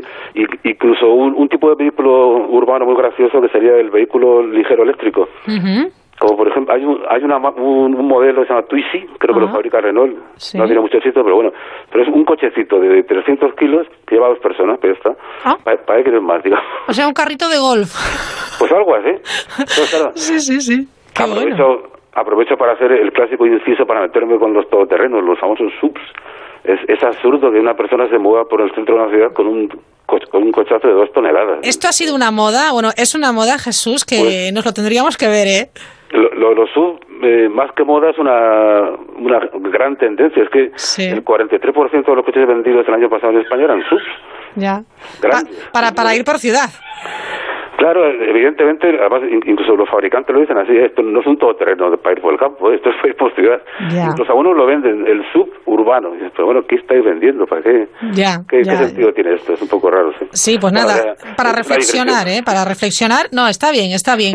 Bueno, tenemos por delante, lo dicho, muchos, eh, muchas herramientas para, para circular por nuestras ciudades, Infinidad. por nuestros pueblos y echemos mano de, de aquellas que, bueno, pues que, que permiten una sostenibilidad, porque es que si no, vamos a acabar eh, con una mascarilla, por no decir otra cosa. Pues sí, la verdad, sí. Ahora mismo tenemos eh, herramientas a montones que no existían hace 10 años. Así que yo creo que es la hora de, de ponernos a la tarea y sobre todo de, de hacer un cambio cultural. Decir, hombre, pues el, el coche de acuerdo está muy bien ahí fuera, en las carreteras estas, donde puedes eh, ponerte a 100 por hora, creo. Sí, Pero en la ciudad no pinta nada, o sea, en mitad de un atasco, haciendo un ruido, etcétera, qué terrible, ¿verdad? con el riesgo que conlleva. Bueno, pues me quedo con ese mensaje. El coche en la ciudad no pinta nada. Piénsenlo, piénsenlo, a ver si pueden, si podrían eh, sobrevivir sin coche y seguro que se darán cuenta de que pueden hacerlo porque hay otras alternativas.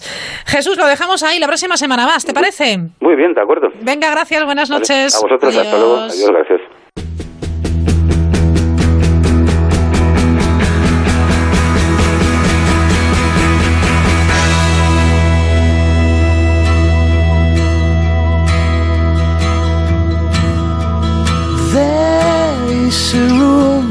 By the steps in my head.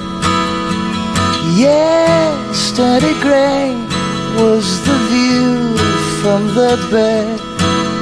Yet rainbows of colors fill the sky.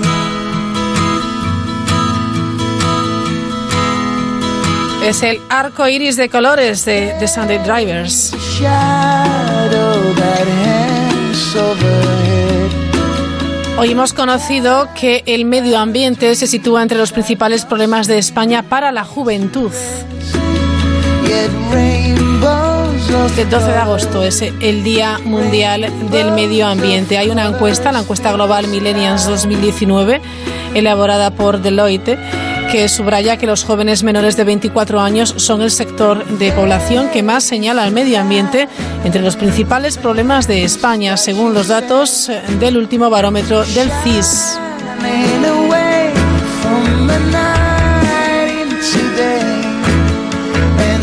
Según el barómetro de julio, los problemas medioambientales fueron señalados como el principal problema de España por casi 3 de cada 100 jóvenes de entre 18 y 24 años.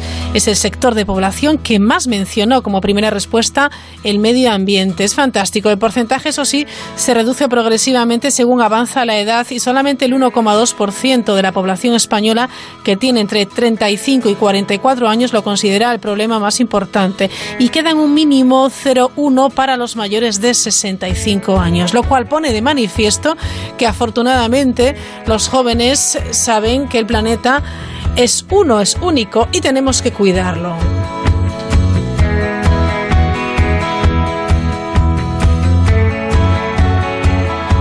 Ahora bien, ¿qué pasa con los menores de 24 años? Tienen otras eh, preocupaciones, el paro, la clase política, la corrupción. También la violencia de género o la independencia de Cataluña. Nos quedamos con este dato. El medio ambiente se sitúa entre los principales problemas de España para la juventud. Hacemos una pequeñita pausa y volvemos enseguida para hablar de ciencia, de mujer y ciencia con la catedrática, con Marta Macho Stadler.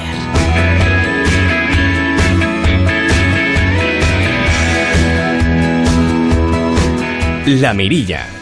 Onda Cero. ¿Puedes pasar las mañanas de tus fines de semana dedicado al bricolaje? O puedes dar un aire más positivo al fin de semana. Entretenimiento en estado puro, una tregua a la tensión de toda la semana. Sábados y domingos desde las 8 de la mañana. Por fin no es lunes. Un programa interesante y entretenido, donde conviven anécdotas de voces reconocibles con historias anónimas. Por fin no es lunes. Es momento de sonreír con Jaime Cantizano. Los perfumes Aire de Sevilla de Instituto Español recomiendan este programa. A3 Player Premium da un paso más. A partir de septiembre, disfruta de contenidos originales y exclusivos y además los programas de A3 Media y los capítulos de las series antes de su estreno en televisión, sin publicidad y el primer mes gratis. Hazte Premium y verás. En Autocontrol trabajamos para que los anuncios que te acompañan por la mañana, Cuando te mueves por la ciudad. O cuando disfrutas de tu tiempo libre. sean publicidad leal, veraz, honesta y legal. Por eso, anunciantes, agencias y medios, llevamos muchos años comprometidos para que la publicidad sea responsable. Autocontrol. Descubre lo que hay tras la mirilla con Raquel Sánchez.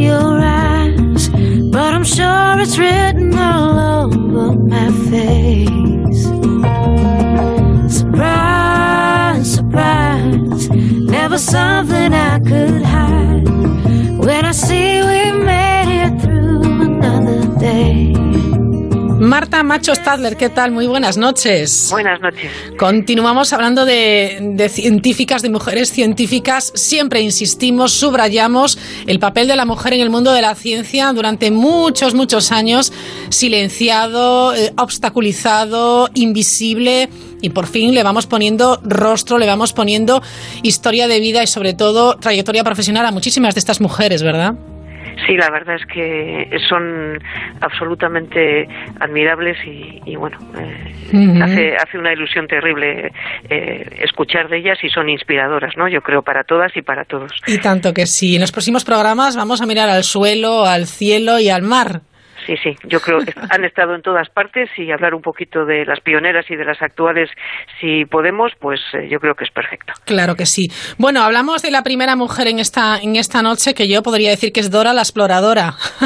Sí, Eh, vamos a mirar al suelo, ¿no? Claro hablar de sí. geólogas, de biólogas y de, de bueno, de eh, botánicas, etcétera, ¿no? Mirando al suelo.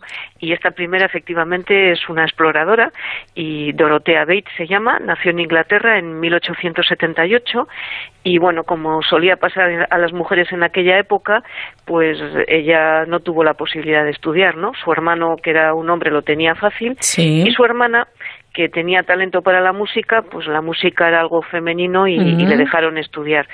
Sin embargo, ella, que le gustaban las ciencias naturales, pues su familia no le hizo demasiado caso, ¿no?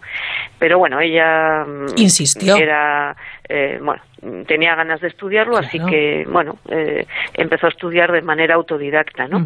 Y en el año 1898 eh, le pareció que el Museo de, de Historia Natural de, de Inglaterra era un buen sitio para empezar a trabajar en, en este tema que tanto le apasionaba, ¿no? Y llamó la atención de un zoólogo, Richard Boulder Sharp, que era responsable del departamento de aves y se dio cuenta de que, bueno, ella no tenía estudios, pero era casi una experta en fósiles de mamíferos, porque Ajá. se había dedicado a pasear por, por su, por la zona que le rodeaba y a mirar aquellos fó- fósiles, ¿no? Claro, una Así mujer que- inquieta, curiosa. Sí, la verdad, la curiosidad es lo primero que tienes Sí. que tener para aprender cualquier cosa, ¿no? Y así que la contrataron, bueno, pues eh, para, para que aprendiera con ellos y para utilizarla, pues como, como mujer animada y, y experta en aquella materia, ¿no? Y bueno, pues eh, la contrataron, como te he dicho, y empezó a viajar sola a sitios remotos.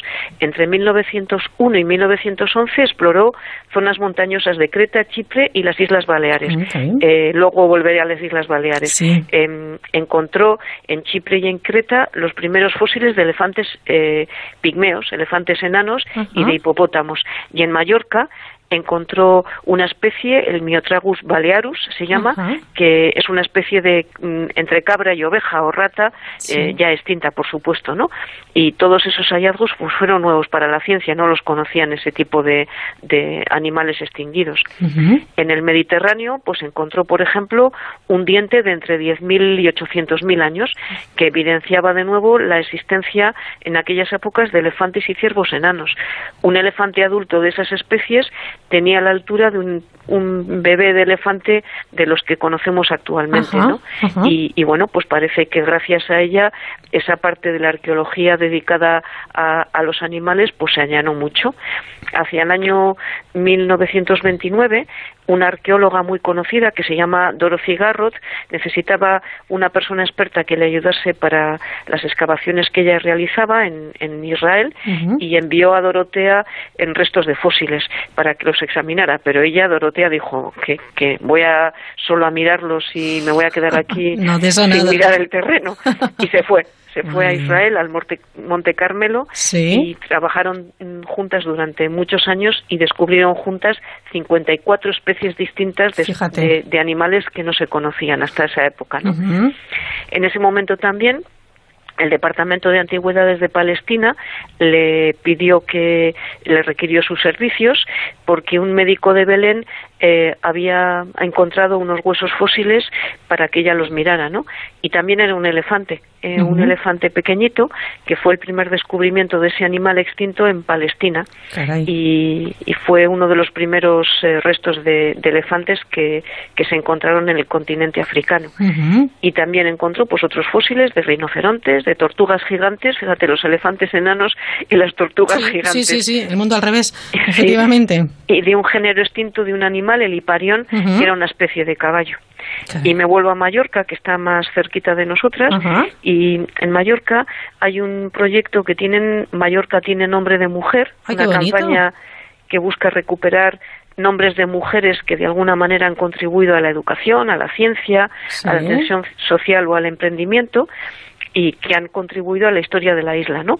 Y en la campaña del año 2018 precisamente se dedicó a esta exploradora, a Dorotea Beit, porque había descubierto ese esqueleto de Miotragus balea- Mm. balearicus, Sí. ese híbrido entre cabra, rata y, y oveja. Sí. Y, y bueno, pues eh, esa campaña le ha dedicado, por ejemplo, un cómic que se llama Dorotea Beit, la cazadora de fósiles que descubrió el Miotragus balearicus. Qué chulo. Eh, está eh, ilustrado por la artista Elisa Martínez y además se puede descargar gratuitamente, así que os invito a que lo busquéis en internet porque es precioso, Pues sí. absolutamente precioso. Oye, qué fantástica esta iniciativa. Mallorca tiene nombre de mujer. Todo lo que sea divulgar, la verdad es que es un pasito que, que avanzamos, ¿eh? Fíjate, una mujer inglesa, exploradora, en realidad sin formación, que se formó de manera autodidacta y que descubrió un fósil estupendísimo de cabra extinta en, en, la isla, en las Islas Baleares. ¿no? Ajá. Así que, Fíjate, esta mujer, Marta, que efectivamente eh, ella viajó a sitios de los más remotos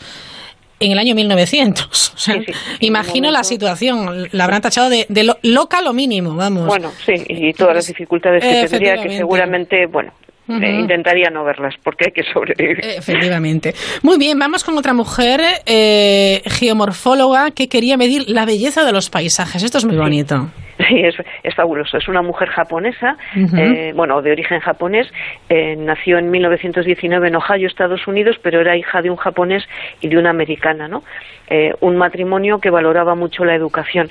Eh, Mari Morisawa estaba muy orgullosa de sus orígenes y de su cultura. Me refiero a la Sí. japonesa, ¿no? Vivía en. Estados Unidos y, bueno, pues tuvo que sufrir de discriminación racial y por, por asuntos de género en algún momento de su vida. Pero bueno, ella estudió matemáticas, en realidad no es geóloga, es matemática. Ah. Las matemáticas sirven para todo. Ya veo que sí. Sí, sí, ya vais a ver todo lo que hizo gracias a las matemáticas. Se graduó en matemáticas en 1941 y eso le fue muy útil cuando sus, sus intereses viraron hacia la geología. Vale. De hecho, aceptó un puesto de técnica de laboratorio en el Departamento de Geología de, y Geografía del Hunter College, donde había estudiado precisamente matemáticas, y se especializó en geología. Eh, solicitó una plaza en un programa de máster eh, para estudiar geología, pero le cerraron las puertas por ser mujer. La única universidad que le admitió fue la de Wyoming, así que para allí se fue. Era la única mujer en esa clase de máster y eh, obtuvo su título en el año 1952, perdón. Y ella en algunas declaraciones decía que nunca se había sentido discriminada a pesar de todo en aquella clase en la que era la única mujer y supongo que no sería fácil tampoco, ¿no? No, Porque, no. eh, en fin, Sí. eh, ser como la excepción eh, no es fácil. La vida no, es No, no es sencilla. fácil, porque quieras que no todas las miradas van a estar atentas sí. a lo que hace una o no. Porque alguno, a pesar de que dice Mm. que no se sintió discriminada, seguro que la pensaba como una intrusa, ¿no? Mm. Pero bueno, Sí. ella estudió su máster y se especializó en geología. Y se siguió moviendo. De Wyoming se fue a Columbia, eh, donde eh, formó parte de un equipo financiado por la Oficina Naval de Investigación. Eh, realizó su doctorado en 1960. Fue profesora del Bryn Mawr College, que es un college para mujeres únicamente y se de- empezó a especializar en métodos cuantitativos para aplicarlos a la geomorfología. Recuerdo que ella estudió matemáticas, Exacto. la geomorfología estudia las formas de la superficie terrestre, cómo se han formado esa superficie y cuál puede ser el comportamiento posterior, ¿no? Pues por ejemplo que haya terremotos, desplazamientos de tierra, Claro, pues que para pueden predecir, lugares que pueden ser peligrosos, pues, pues que puede haber pues corrimientos que pueden provocar inundaciones o, o terremotos, ¿no? Y, y bueno, pues el, la medición de esos cambios y esos fenómenos en los paisajes eh, y en, los mm, movimientos posteriores pues son esenciales pues para asentamientos no pues para construir casas o por el motivo que sea. Bueno obtuvo su plaza de profesora asistente de, en la Universidad de Montana después de doctorarse en el año 1959 y entró a trabajar en el servicio geológico y en el 63 se fue a Ohio de nuevo. Bueno, se movió mucho. No paraba, ¿eh? No, pues seguramente no serían contratos mm, ya, estables. Y al final ya se asentó en la Universidad de Binghamton, donde entró en el Departamento de Ciencias Geológicas y Estudios Ambientales y desarrolló su carrera como geomorfóloga.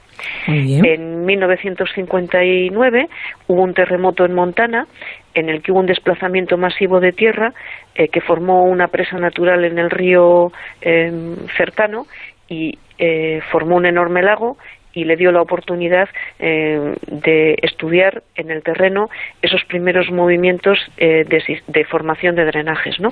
Seguramente no cualquier persona puede mirar en, directo, casi, entre comillas, los, eh, las consecuencias de un terremoto, ¿no? Así que, que, bueno, para, supongo, una persona formada en geología, pues es una oportunidad extraordinaria, ¿no? Que supo aprovechar. Sí, la verdad es que tuvo suerte, pero la supo aprovechar. Y bueno, eh, estudió durante su carrera un montón de efectos, de fenómenos geológicos, terremotos, corrimientos de tierras, inundaciones y actividad volcánica. Y también estudió otros eh, aspectos como las placas tectónicas o la geomorfología de las costas, ¿no? Eh, le sirvió para estudiar geomorfología ambiental o, bueno, aspectos ambientales que influyen, insisto, en la forma de los paisajes y sus materiales. Ella lanzó en un momento dado, en una entrevista, un mensaje que no puede estar más de actualidad y en aquel momento, fíjate, en los años 1950, dijo Solo últimamente los científicos, cito palabras de ella, se han sentido lo suficientemente interesados en el deterioro de la calidad del medio ambiente como para intentar evaluar la belleza del paisaje. Estamos empezando a darnos cuenta de que lo verdaderamente valioso de la vida viene del contacto con el mundo natural es necesario preservar los santuarios para el, espíritu ahora. Es decir, esta mujer ya se dio cuenta de Ya lo veía venir, sí. Si, le hubiéramos hecho caso, ya por los años 50. Efectivamente, quizás ya empezaban a notar en, esta situación, pues cosas que estaban ocurriendo. Y además de todos estos estudios que hizo, estaba muy orgullosa de, de su enseñanza y de sus estudiantes, ¿no? Y algunos de ellos, pues comentaron que mantenía una política de puertas abiertas sin fijar horas de tutoría, porque su alumnado sabía que le daría tanto tiempo como necesitase, a cualquier hora del día o de la noche. ¡Qué maravilla! Y bueno, pues una profe comprometida, comprometida con su alumnado. Y bueno, murió en el año 1994 de un accidente de coche. Fantástica. Una mujer extraordinaria, ninguna Bueno, pues nos lo anotamos desde luego y repasaremos su, su historia y la ponemos eh, eh, bueno, pues en un lugar privilegiado. Vamos a cambiar eh, a los paisajes por los insectos, lo que es la entomología sí, también es mirar al suelo, ¿no? Porque es muy importante este estudio. Mucha gente igual puede pensar, ¿y a quién le importan los bichos? Hombre, pues los bichos, claro. los bichos están muy vinculados a, la, eh, a la botánica y no recordemos que los bichos muchas veces son plagas, ¿no? Así que es muy importante estudiarlos. Una mujer pues española, además, ¿no? Sí, el País Vasco. Una entomóloga nacida en el País Vasco, pero tiene una historia apasionante. La traigo también por esto. Pero, pero bueno, es una entomóloga que nació en Algorta, en, en Vizcaya, en el año 1930. Su padre eh, estaba listado en el ejército republicano, falleció en el Orrio, en Vizcaya, en el año 1936 y a, a esta mujer, a Vicenta, y a su familia les pasó lo que le pasó a mucha gente vinculada al bando republicano en el País Vasco, ¿no? La madre, eh, viuda, tenía dos hijos, Miguel, el hermano mayor, Vicenta, la mujer de la que voy a hablar, y estaba embarazada en aquel momento. Y claro, ya no podía, no podía atender a sus hijos y pues permitió que eh, partieran a la Unión Soviética, ¿no? que era donde muchos de los niños de la, del País Vasco eh, eran evacuados muchos fueron a Francia, pero muchos a la Unión A Soviética. la Unión Soviética. Así que allí ¿eh? fueron Vicenta y Miguel, eh, de muy pequeñitos, fíjate, ya tenía seis añitos apenas, ¿no? Fueron separados de manera fortuita, pues habría un montón de niños y los separaron y tardaron dos años en, en volver a encontrarse, Vicenta y su hermano. Eh, tardaron diez años en recibir noticias de su madre, no supieron si estaba viva o muerta y tardaron 19 años en regresar a, a España para reencontrarse con su familia, ¿no? Ay, por Dios, qué separación más dolorosa, ¿eh? Sí, pero esto les pasó a muchos niños y niñas y Sí. muchos de ellos, de hecho, nunca regresaron porque seguramente sus familias murieron Claro. y la única familia que tenían era en, en- en la Unión Soviética. Sí, ¿no? sí, sí. Bueno, allí en todos los niños y niñas del bando republicano, en la Unión Soviética, eran recibidos con los brazos abiertos, ¿no? Eh, allí recibieron algo que en España seguramente no podían recibir de ninguna manera. Pudieron estudiar. Pudieron estudiar. Eh, y tenían una existencia tranquila. Las vidas se complicaron un poco cuando el ejército nazi invadió la Unión Soviética en el año 1941 Ujú. y allí los alimentos empezaron a escasear, pero bueno, bueno, con escasez, escasez o no, ellos tenían una vida más o menos Ajá. tranquila, ¿no? Sí.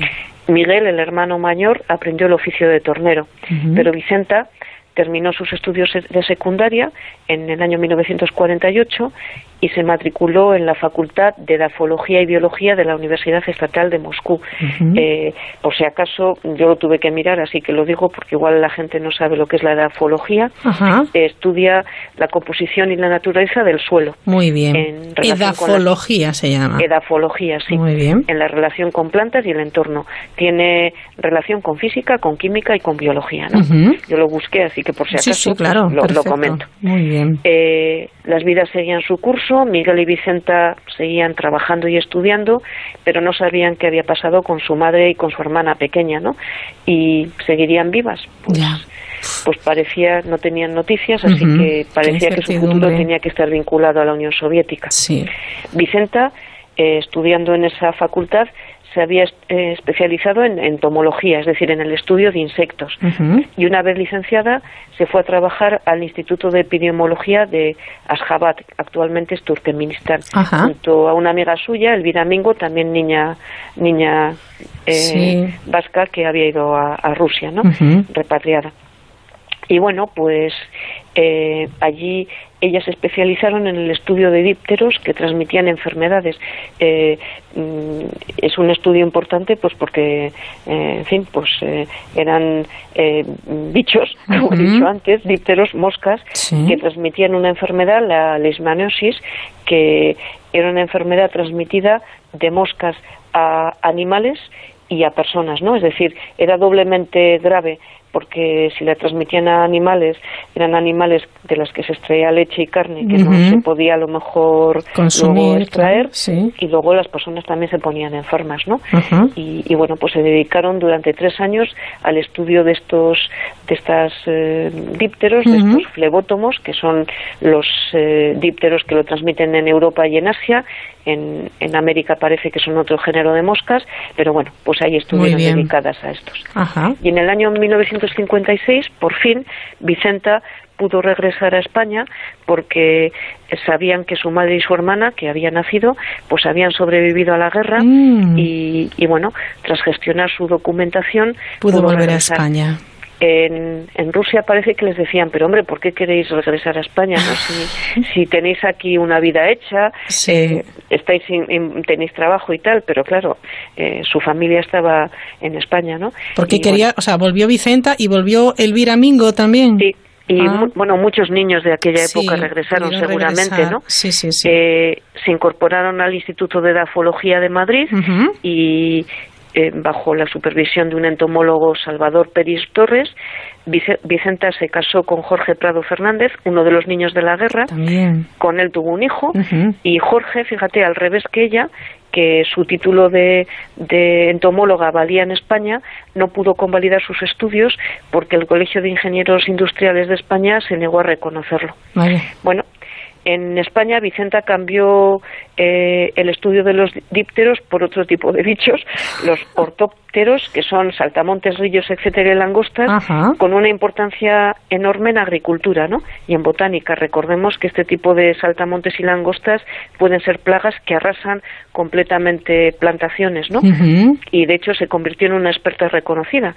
Obtuvo el doctorado en ciencias biológicas por la Complutense de Madrid y ha tenido una larguísima carrera. Es una entomóloga muy reconocida que ha descubierto con sus colaboradoras y colaboradores 17 nuevas especies de ortópteros, de estos saltamontes, cuatro subespecies y dos subgéneros.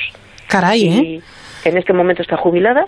Eh, y sigue de vez en cuando siendo solicitada como experta. Ah, todavía pues vive a veces Vicenta. aparece algún Ujú. ortóptero de estos, algún saltamontes o alguna langosta y por sorpresa y le piden un poquito su opinión de experta. No, No me extraña. Vicenta Así Llorente del Moral. Una Maravillosa. historia maravillosa, sí. Maravillosa y muy, muy dura, ¿eh? Sí, con porque esa- fíjate qué, qué vidas, ¿eh? Bueno, más todos los que murieron y todos los que seguramente no supieron nada de sus familias, ¿no? Terrible, ¿eh? absolutamente terrible. Las guerras son terribles, sí. Pues sí, a ver si aprendemos de una vez por todas. Bueno, nos vamos hasta Alemania, si no me equivoco, vamos a hablar de una mujer eh, química y también esta historia tiene sus particularidades, una historia, mm, bueno, pues muy intensa, con, con dilema ético incluido, ¿eh? Sí, y con otra guerra por medio, ¿no? Sí, efectivamente. La, la guerra mundial. y, y bueno, esta química eh, nació en 1870, un poco para ubicarla Sí. eh, temporalmente, ¿no? Cl- Ella Clara quería Sí, Immer- perdón, no había dicho el nombre. Sí. Clara Immerwahr, efectivamente. Efectivamente. Ella quería estudiar química, eh, quería dedicarse a ello, pero en ese momento las mujeres no podían entrar en las universidades alemanas mm, más que para, bueno, pues la maestría, ¿no? Que es lo que se les reservaba a ellas. Estudió maestría, empezó a trabajar como institutriz y esperó, esperó pacientemente hasta el año 1900, 1800, perdón, 96, en las que se le permitió asistir a las mujeres a clases universitarias, ojo, como oyentes. Como oyentes como únicamente. Es decir, no obtenían el título Ya. oficial.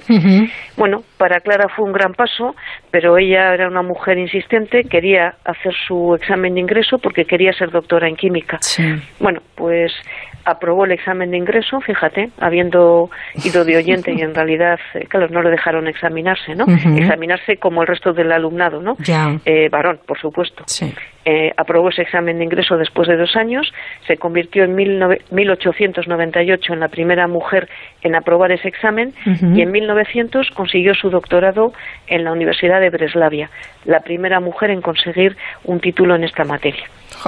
Empezó su carrera científica como asistente precisamente de su director de tesis y en 1901 encontró al que sería después su marido, Fritz Haber, un doctor en química, se casaron y, y bueno, pues eh, ella eh, se fue a Karlsruhe detrás de él porque, claro, le contrataron a él como profesor de química, ¿no? Él era un científico brillante, eh, dio a luz Clara a su primer hijo en 1902 y allí eh, ese nacimiento de su primer hijo la apartó completamente de su carrera científica. Ya. Y allí se fue apagando. Empezó a ser el ayudante de su marido, de hecho le ayudó en muchas de en mucha de su ciencia y Haber eh, descubrió en el año 1904 un proceso químico, lo que se llama el proceso de Haber-Bosch, que es eh, una reacción química del nitrógeno e hidrógeno gaseosos para producir amoníaco. Esto fue una revolución enorme porque eh, este descubrimiento de utilizar el nitrógeno para hacer amoníaco eh, fue muy importante para la fabricación de fertilizantes ¿no? y para los cultivos. Es decir, era un avance impresionante para bueno para la economía ¿no? y, Claro, hace y conseguir alimentos para la población. Sí. Pero el problema fue cuando este descubrimiento de cómo fabricar amoníaco se extrapoló a la guerra.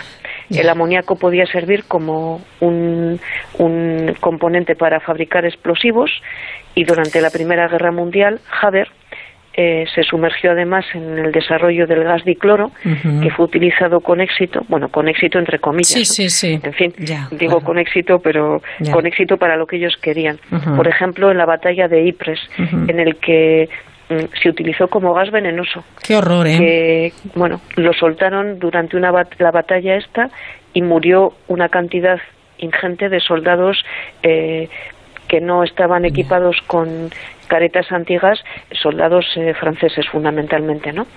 Y bueno, pues allí con ese amoníaco que había empezado como fertilizante, pues se fabricaron gas dicloro y otros gases tan venenosos como mortíferos como el gas mostaza, ¿no? Muy conocido en la actualidad. Sí, sí, sí, sí. Haber es considerado, bueno, pues lamentablemente como el padre de las armas químicas. Qué horror. Esta síntesis del amoníaco le valió el Premio Nobel de Química en el año 1918. Ujú. Bueno, que a priori no era malo la síntesis Claro, del sino amoníaco. ¿no? el uso que luego se le dio. Eso es. Y, y bueno, ¿Y de qué para manera? algunos fue un héroe nacional y para otros, como, a su, como para su propia esposa, era un criminal de guerra, ¿no? Porque O sea, para su propia esposa que vio lo que, eh, bueno, pues se la- había convertido. ¿no? Efectivamente. En fin, parece que, que bueno, esto empezó con el deterioro de, de esta de Clara Immer- y ella, sin embargo, también lo quiero citar, eh, fue siempre una ayudante de su marido, ¿no? Ella estaba retirada por completo del trabajo activo desde que nació su hijo, pero fue traductora de gran parte de sus textos, traductora al inglés.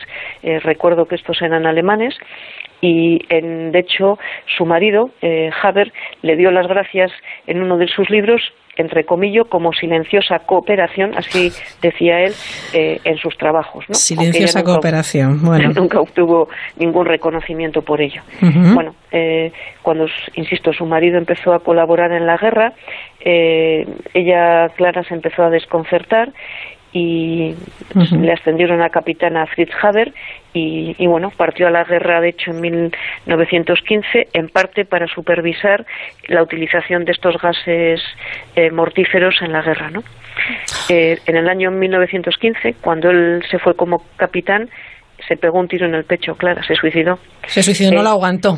No lo aguantó. No esta Bueno, no se sabe los motivos por Sí, los que se suicidó pero bueno, exactamente, pero bueno, parece que tuvo mucho mucho que ver el, el trabajo que había decidido hacer su marido, ¿no? Y fíjate cómo era de duro este hombre, que ella se suicidó y él se fue al frente y dejó a su hijo de 13 años con su madre muerta ocuparse de esa madre traidora, entre comillas, que con la que él no iba a malgastar el, tie- el tiempo, pues porque Qué barbaridad, eh, qué crueldad. se había suicidado, ¿no? Pues eh, Bueno, pues vaya historia una también. historia ¿eh? dramática, pero que bueno, tampoco está mal recordar porque en fin, Sí. eh, un buen invento al final puede ser algo que, que deriva en algo bueno, terrible, terrible. Terrorífico, totalmente, con todas las letras. Muy bien, dejamos Alemania y nos vamos hasta Rusia para hablar de, de plantas, de la botánica que dibujó la anatomía de las plantas, que es Catherine Esson. Sí, vamos a una historia más dulce, Sí, digamos, claro. y nos volvemos a la Tierra, insisto que estamos en la Tierra con una botánica, Ajá. y bueno, Catherine Esau nació en Rusia en 1898, era de una familia menonita, de su movimiento cristiano, de origen- pero era una familia de origen De alemán. origen alemán, sí. Eh, era una familia acomodada. El padre era ingeniero eh, y construyó un sistema de distribución de agua, un tranvía y varios edificios en la ciudad, con lo cual le hicieron alcalde. Ah. Era una familia considera- Muy eh, reconocida, bien ¿no? considerada. Sí. Pero en el año 1918, tras la revolución bolchevique, la vida de los Esau cambió por completo porque fueron acusados de burgueses. Eh, su casa su casa fue registrada y les confiscaron todos los enseres. Así que tuvieron que huir. Ajá. huyeron a Alemania de donde había partido la familia. Sí. y bueno por suerte el padre había trasladado parte de su dinero a Berlín. Parecía que él veía ya que allí podía haber problemas. Y bueno invirtieron con éxito y bueno tuvieron los recursos necesarios para vivir con, de manera acomodada ¿no? Bueno. Antes de huir de Rusia, Catherine ya había mostrado eh, una predilección por las ciencias agrarias. Cursó un primer año en la Universidad Agraria para Mujeres en Golitsyn, en Moscú, y cuando fueron a Alemania continuó sus estudios en la Universidad Agraria de Berlín, y se especializó en mejora vegetal, Ajá. algo realmente importante, ¿no? Recordemos que de los cultivos depende la alimentación de las personas, ¿no? Muy bien. Bueno, en 1922 la familia emigró a Estados Unidos, pues seguramente con la guerra eh, encima, ¿no? Una guerra acabada y una guerra que podía empezar a, funcionar. Y, y bueno, pues ella empezó a trabajar de niñera, eh, muy previsora, para perfeccionando su inglés y para aprender las costumbres norteamericanas, ¿no? Y cuando ya eh, aquello lo tuvo un poco más interiorizado, pasó a trabajar en varias empresas de semillas y de mejora agraria y se dedicó, de hecho, a mejorar una variedad de remolacha azucarera que resistía a una plaga de un, un insecto común Ajá. en aquella zona. Qué bueno. La remolacha es un alimento realmente importante, ¿no? El, el azúcar es un alimento muy importante. Sí, sí, sí. Sobre sí. todo en aquella época. Bueno, parece que un día en una de esas empresas que trabajaba tuvo que ir a unas instalaciones de la Universidad de California para presentar sus estudios y, y bueno, pues eh, la persona responsable de aquella universidad le pareció tan importante y tan interesante lo que hacía que le ofreció ingresar en la universidad y doctorarse con él.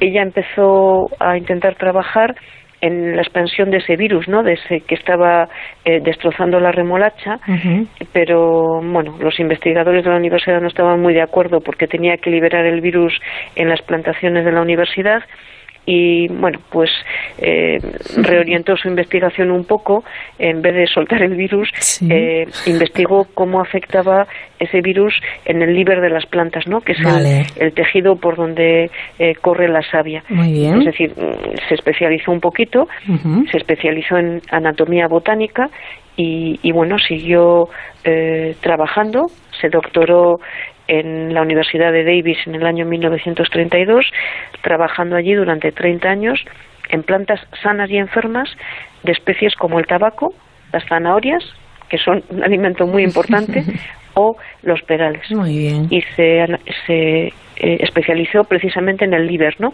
En la savia de la planta, que es la que hace que es como la, el torrente sanguíneo de la planta, ¿no? Ajá. Que hace que estén sanas o que las O enfermedades se claro. transmitan. Muy bien, Y de fantástico. hecho, eh, publicó en el año 1953 un libro de- sobre anatomía de plantas y otro sobre anatomía de, de, eh, plantas también en el año 1960, que son ambos libros tan bien escritos y tan importantes que se siguen utilizando hoy en día. Y además, algo que hacían muchas botánicas en aquella época, ellas mismas ilustraban los libros y deben ser unas ilustraciones Maravillosas, muy delicadas. ¿no? Sí, ellas las hacían. Oye, lo buscaré también para, para verlas. ¿eh? Sí, son, la verdad, las ilustraciones botánicas son bellísimas. Sí, estoy de acuerdo, me encantan. Y además están hechas como en sección y se ve eso, ¿no? La- la- por dónde corre esa sangre, ¿no? La savia de las plantas, muy bonitas. Qué bueno. En ¿Qué pasó 19 después? Sí. Sí, en, en el 63 pasó a la Universidad de California, investigó durante 24 años más y allí, fíjate, justo al final de su carrera se empezó a emplear la microscopía electrónica Sí. y, y siguió investigando, bueno, de una manera muy muy distinta, ¿no? Porque supongo que eh, el utilizar microscopios para poder Hombre. analizar las plantas y todas sus sus características a veces muy pequeñitas, pues supongo que bueno, ella al final de su carrera lo utilizó y si hubiera sido un poquito antes seguramente hubiera hecho muchísimos más avances, ¿no? Lo que Pero es bueno, que no paró de investigar y de trabajar durante toda su vida. no. ¿eh? De hecho, fíjate, falleció en el año 1997 con 99 años de edad. Es Qué decir, bárbaro. eh, jo, la ciencia hace que la gente viva mucho. Alarga vidas. Es apasionante y no puedes desenganchar. Así que Está claro, ¿eh? porque sobre todo, claro, la, ciencia, la investigación, el, el estar siempre a lo mejor a punto de, de conseguir tus logros, tiene que ser una sensación sí, yo creo que es- tremenda. es, es ¿eh? realmente apasionante. Claro que sí. Bueno, pues la historia de Catherine Shaw, esta botánica que dibujó la anatomía de, de las plantas. Bueno, por esta noche lo vamos a dejar ahí. Dejamos de mirar al suelo porque la próxima semana miraremos hacia el mar. ¿Qué te parece, Marta? Me parece perfecto, que el mar también es apasionante. Claro que sí. Gracias y buenas noches. Buenas noches. Adiós.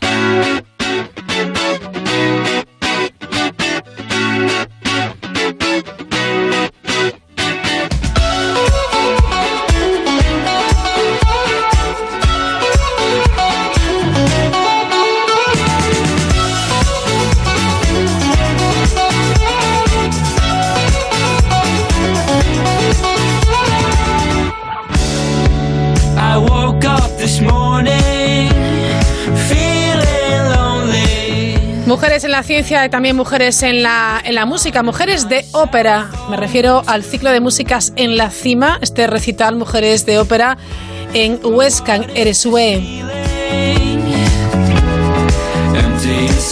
Edición número 14, la decimocuarta del ciclo de músicas en la cima que organiza el Ayuntamiento de Sagún.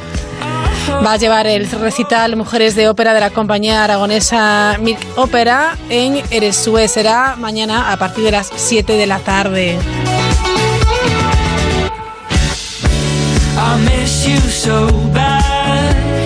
Ya saben, 15 de agosto es jornada festiva. Si están por Valencia, les recomiendo eh, las visitas guiadas y gratuitas al Monasterio de San Miguel de los Reyes de Valencia. Permanecerá abierto en el Festivo Nacional este jueves 15 de agosto por la mañana con visitas culturales gratuitas a las 12 y a la 1. Así que, bueno, pues si tienen la oportunidad, disfruten de nuestra cultura, de nuestro patrimonio. Así llegamos a las 11, las 10 en Canarias. Volvemos mañana a las 9. Disfruten de esta noche de verano. Adiós. I miss you so bad. thought of you makes me sad. I'm going mad.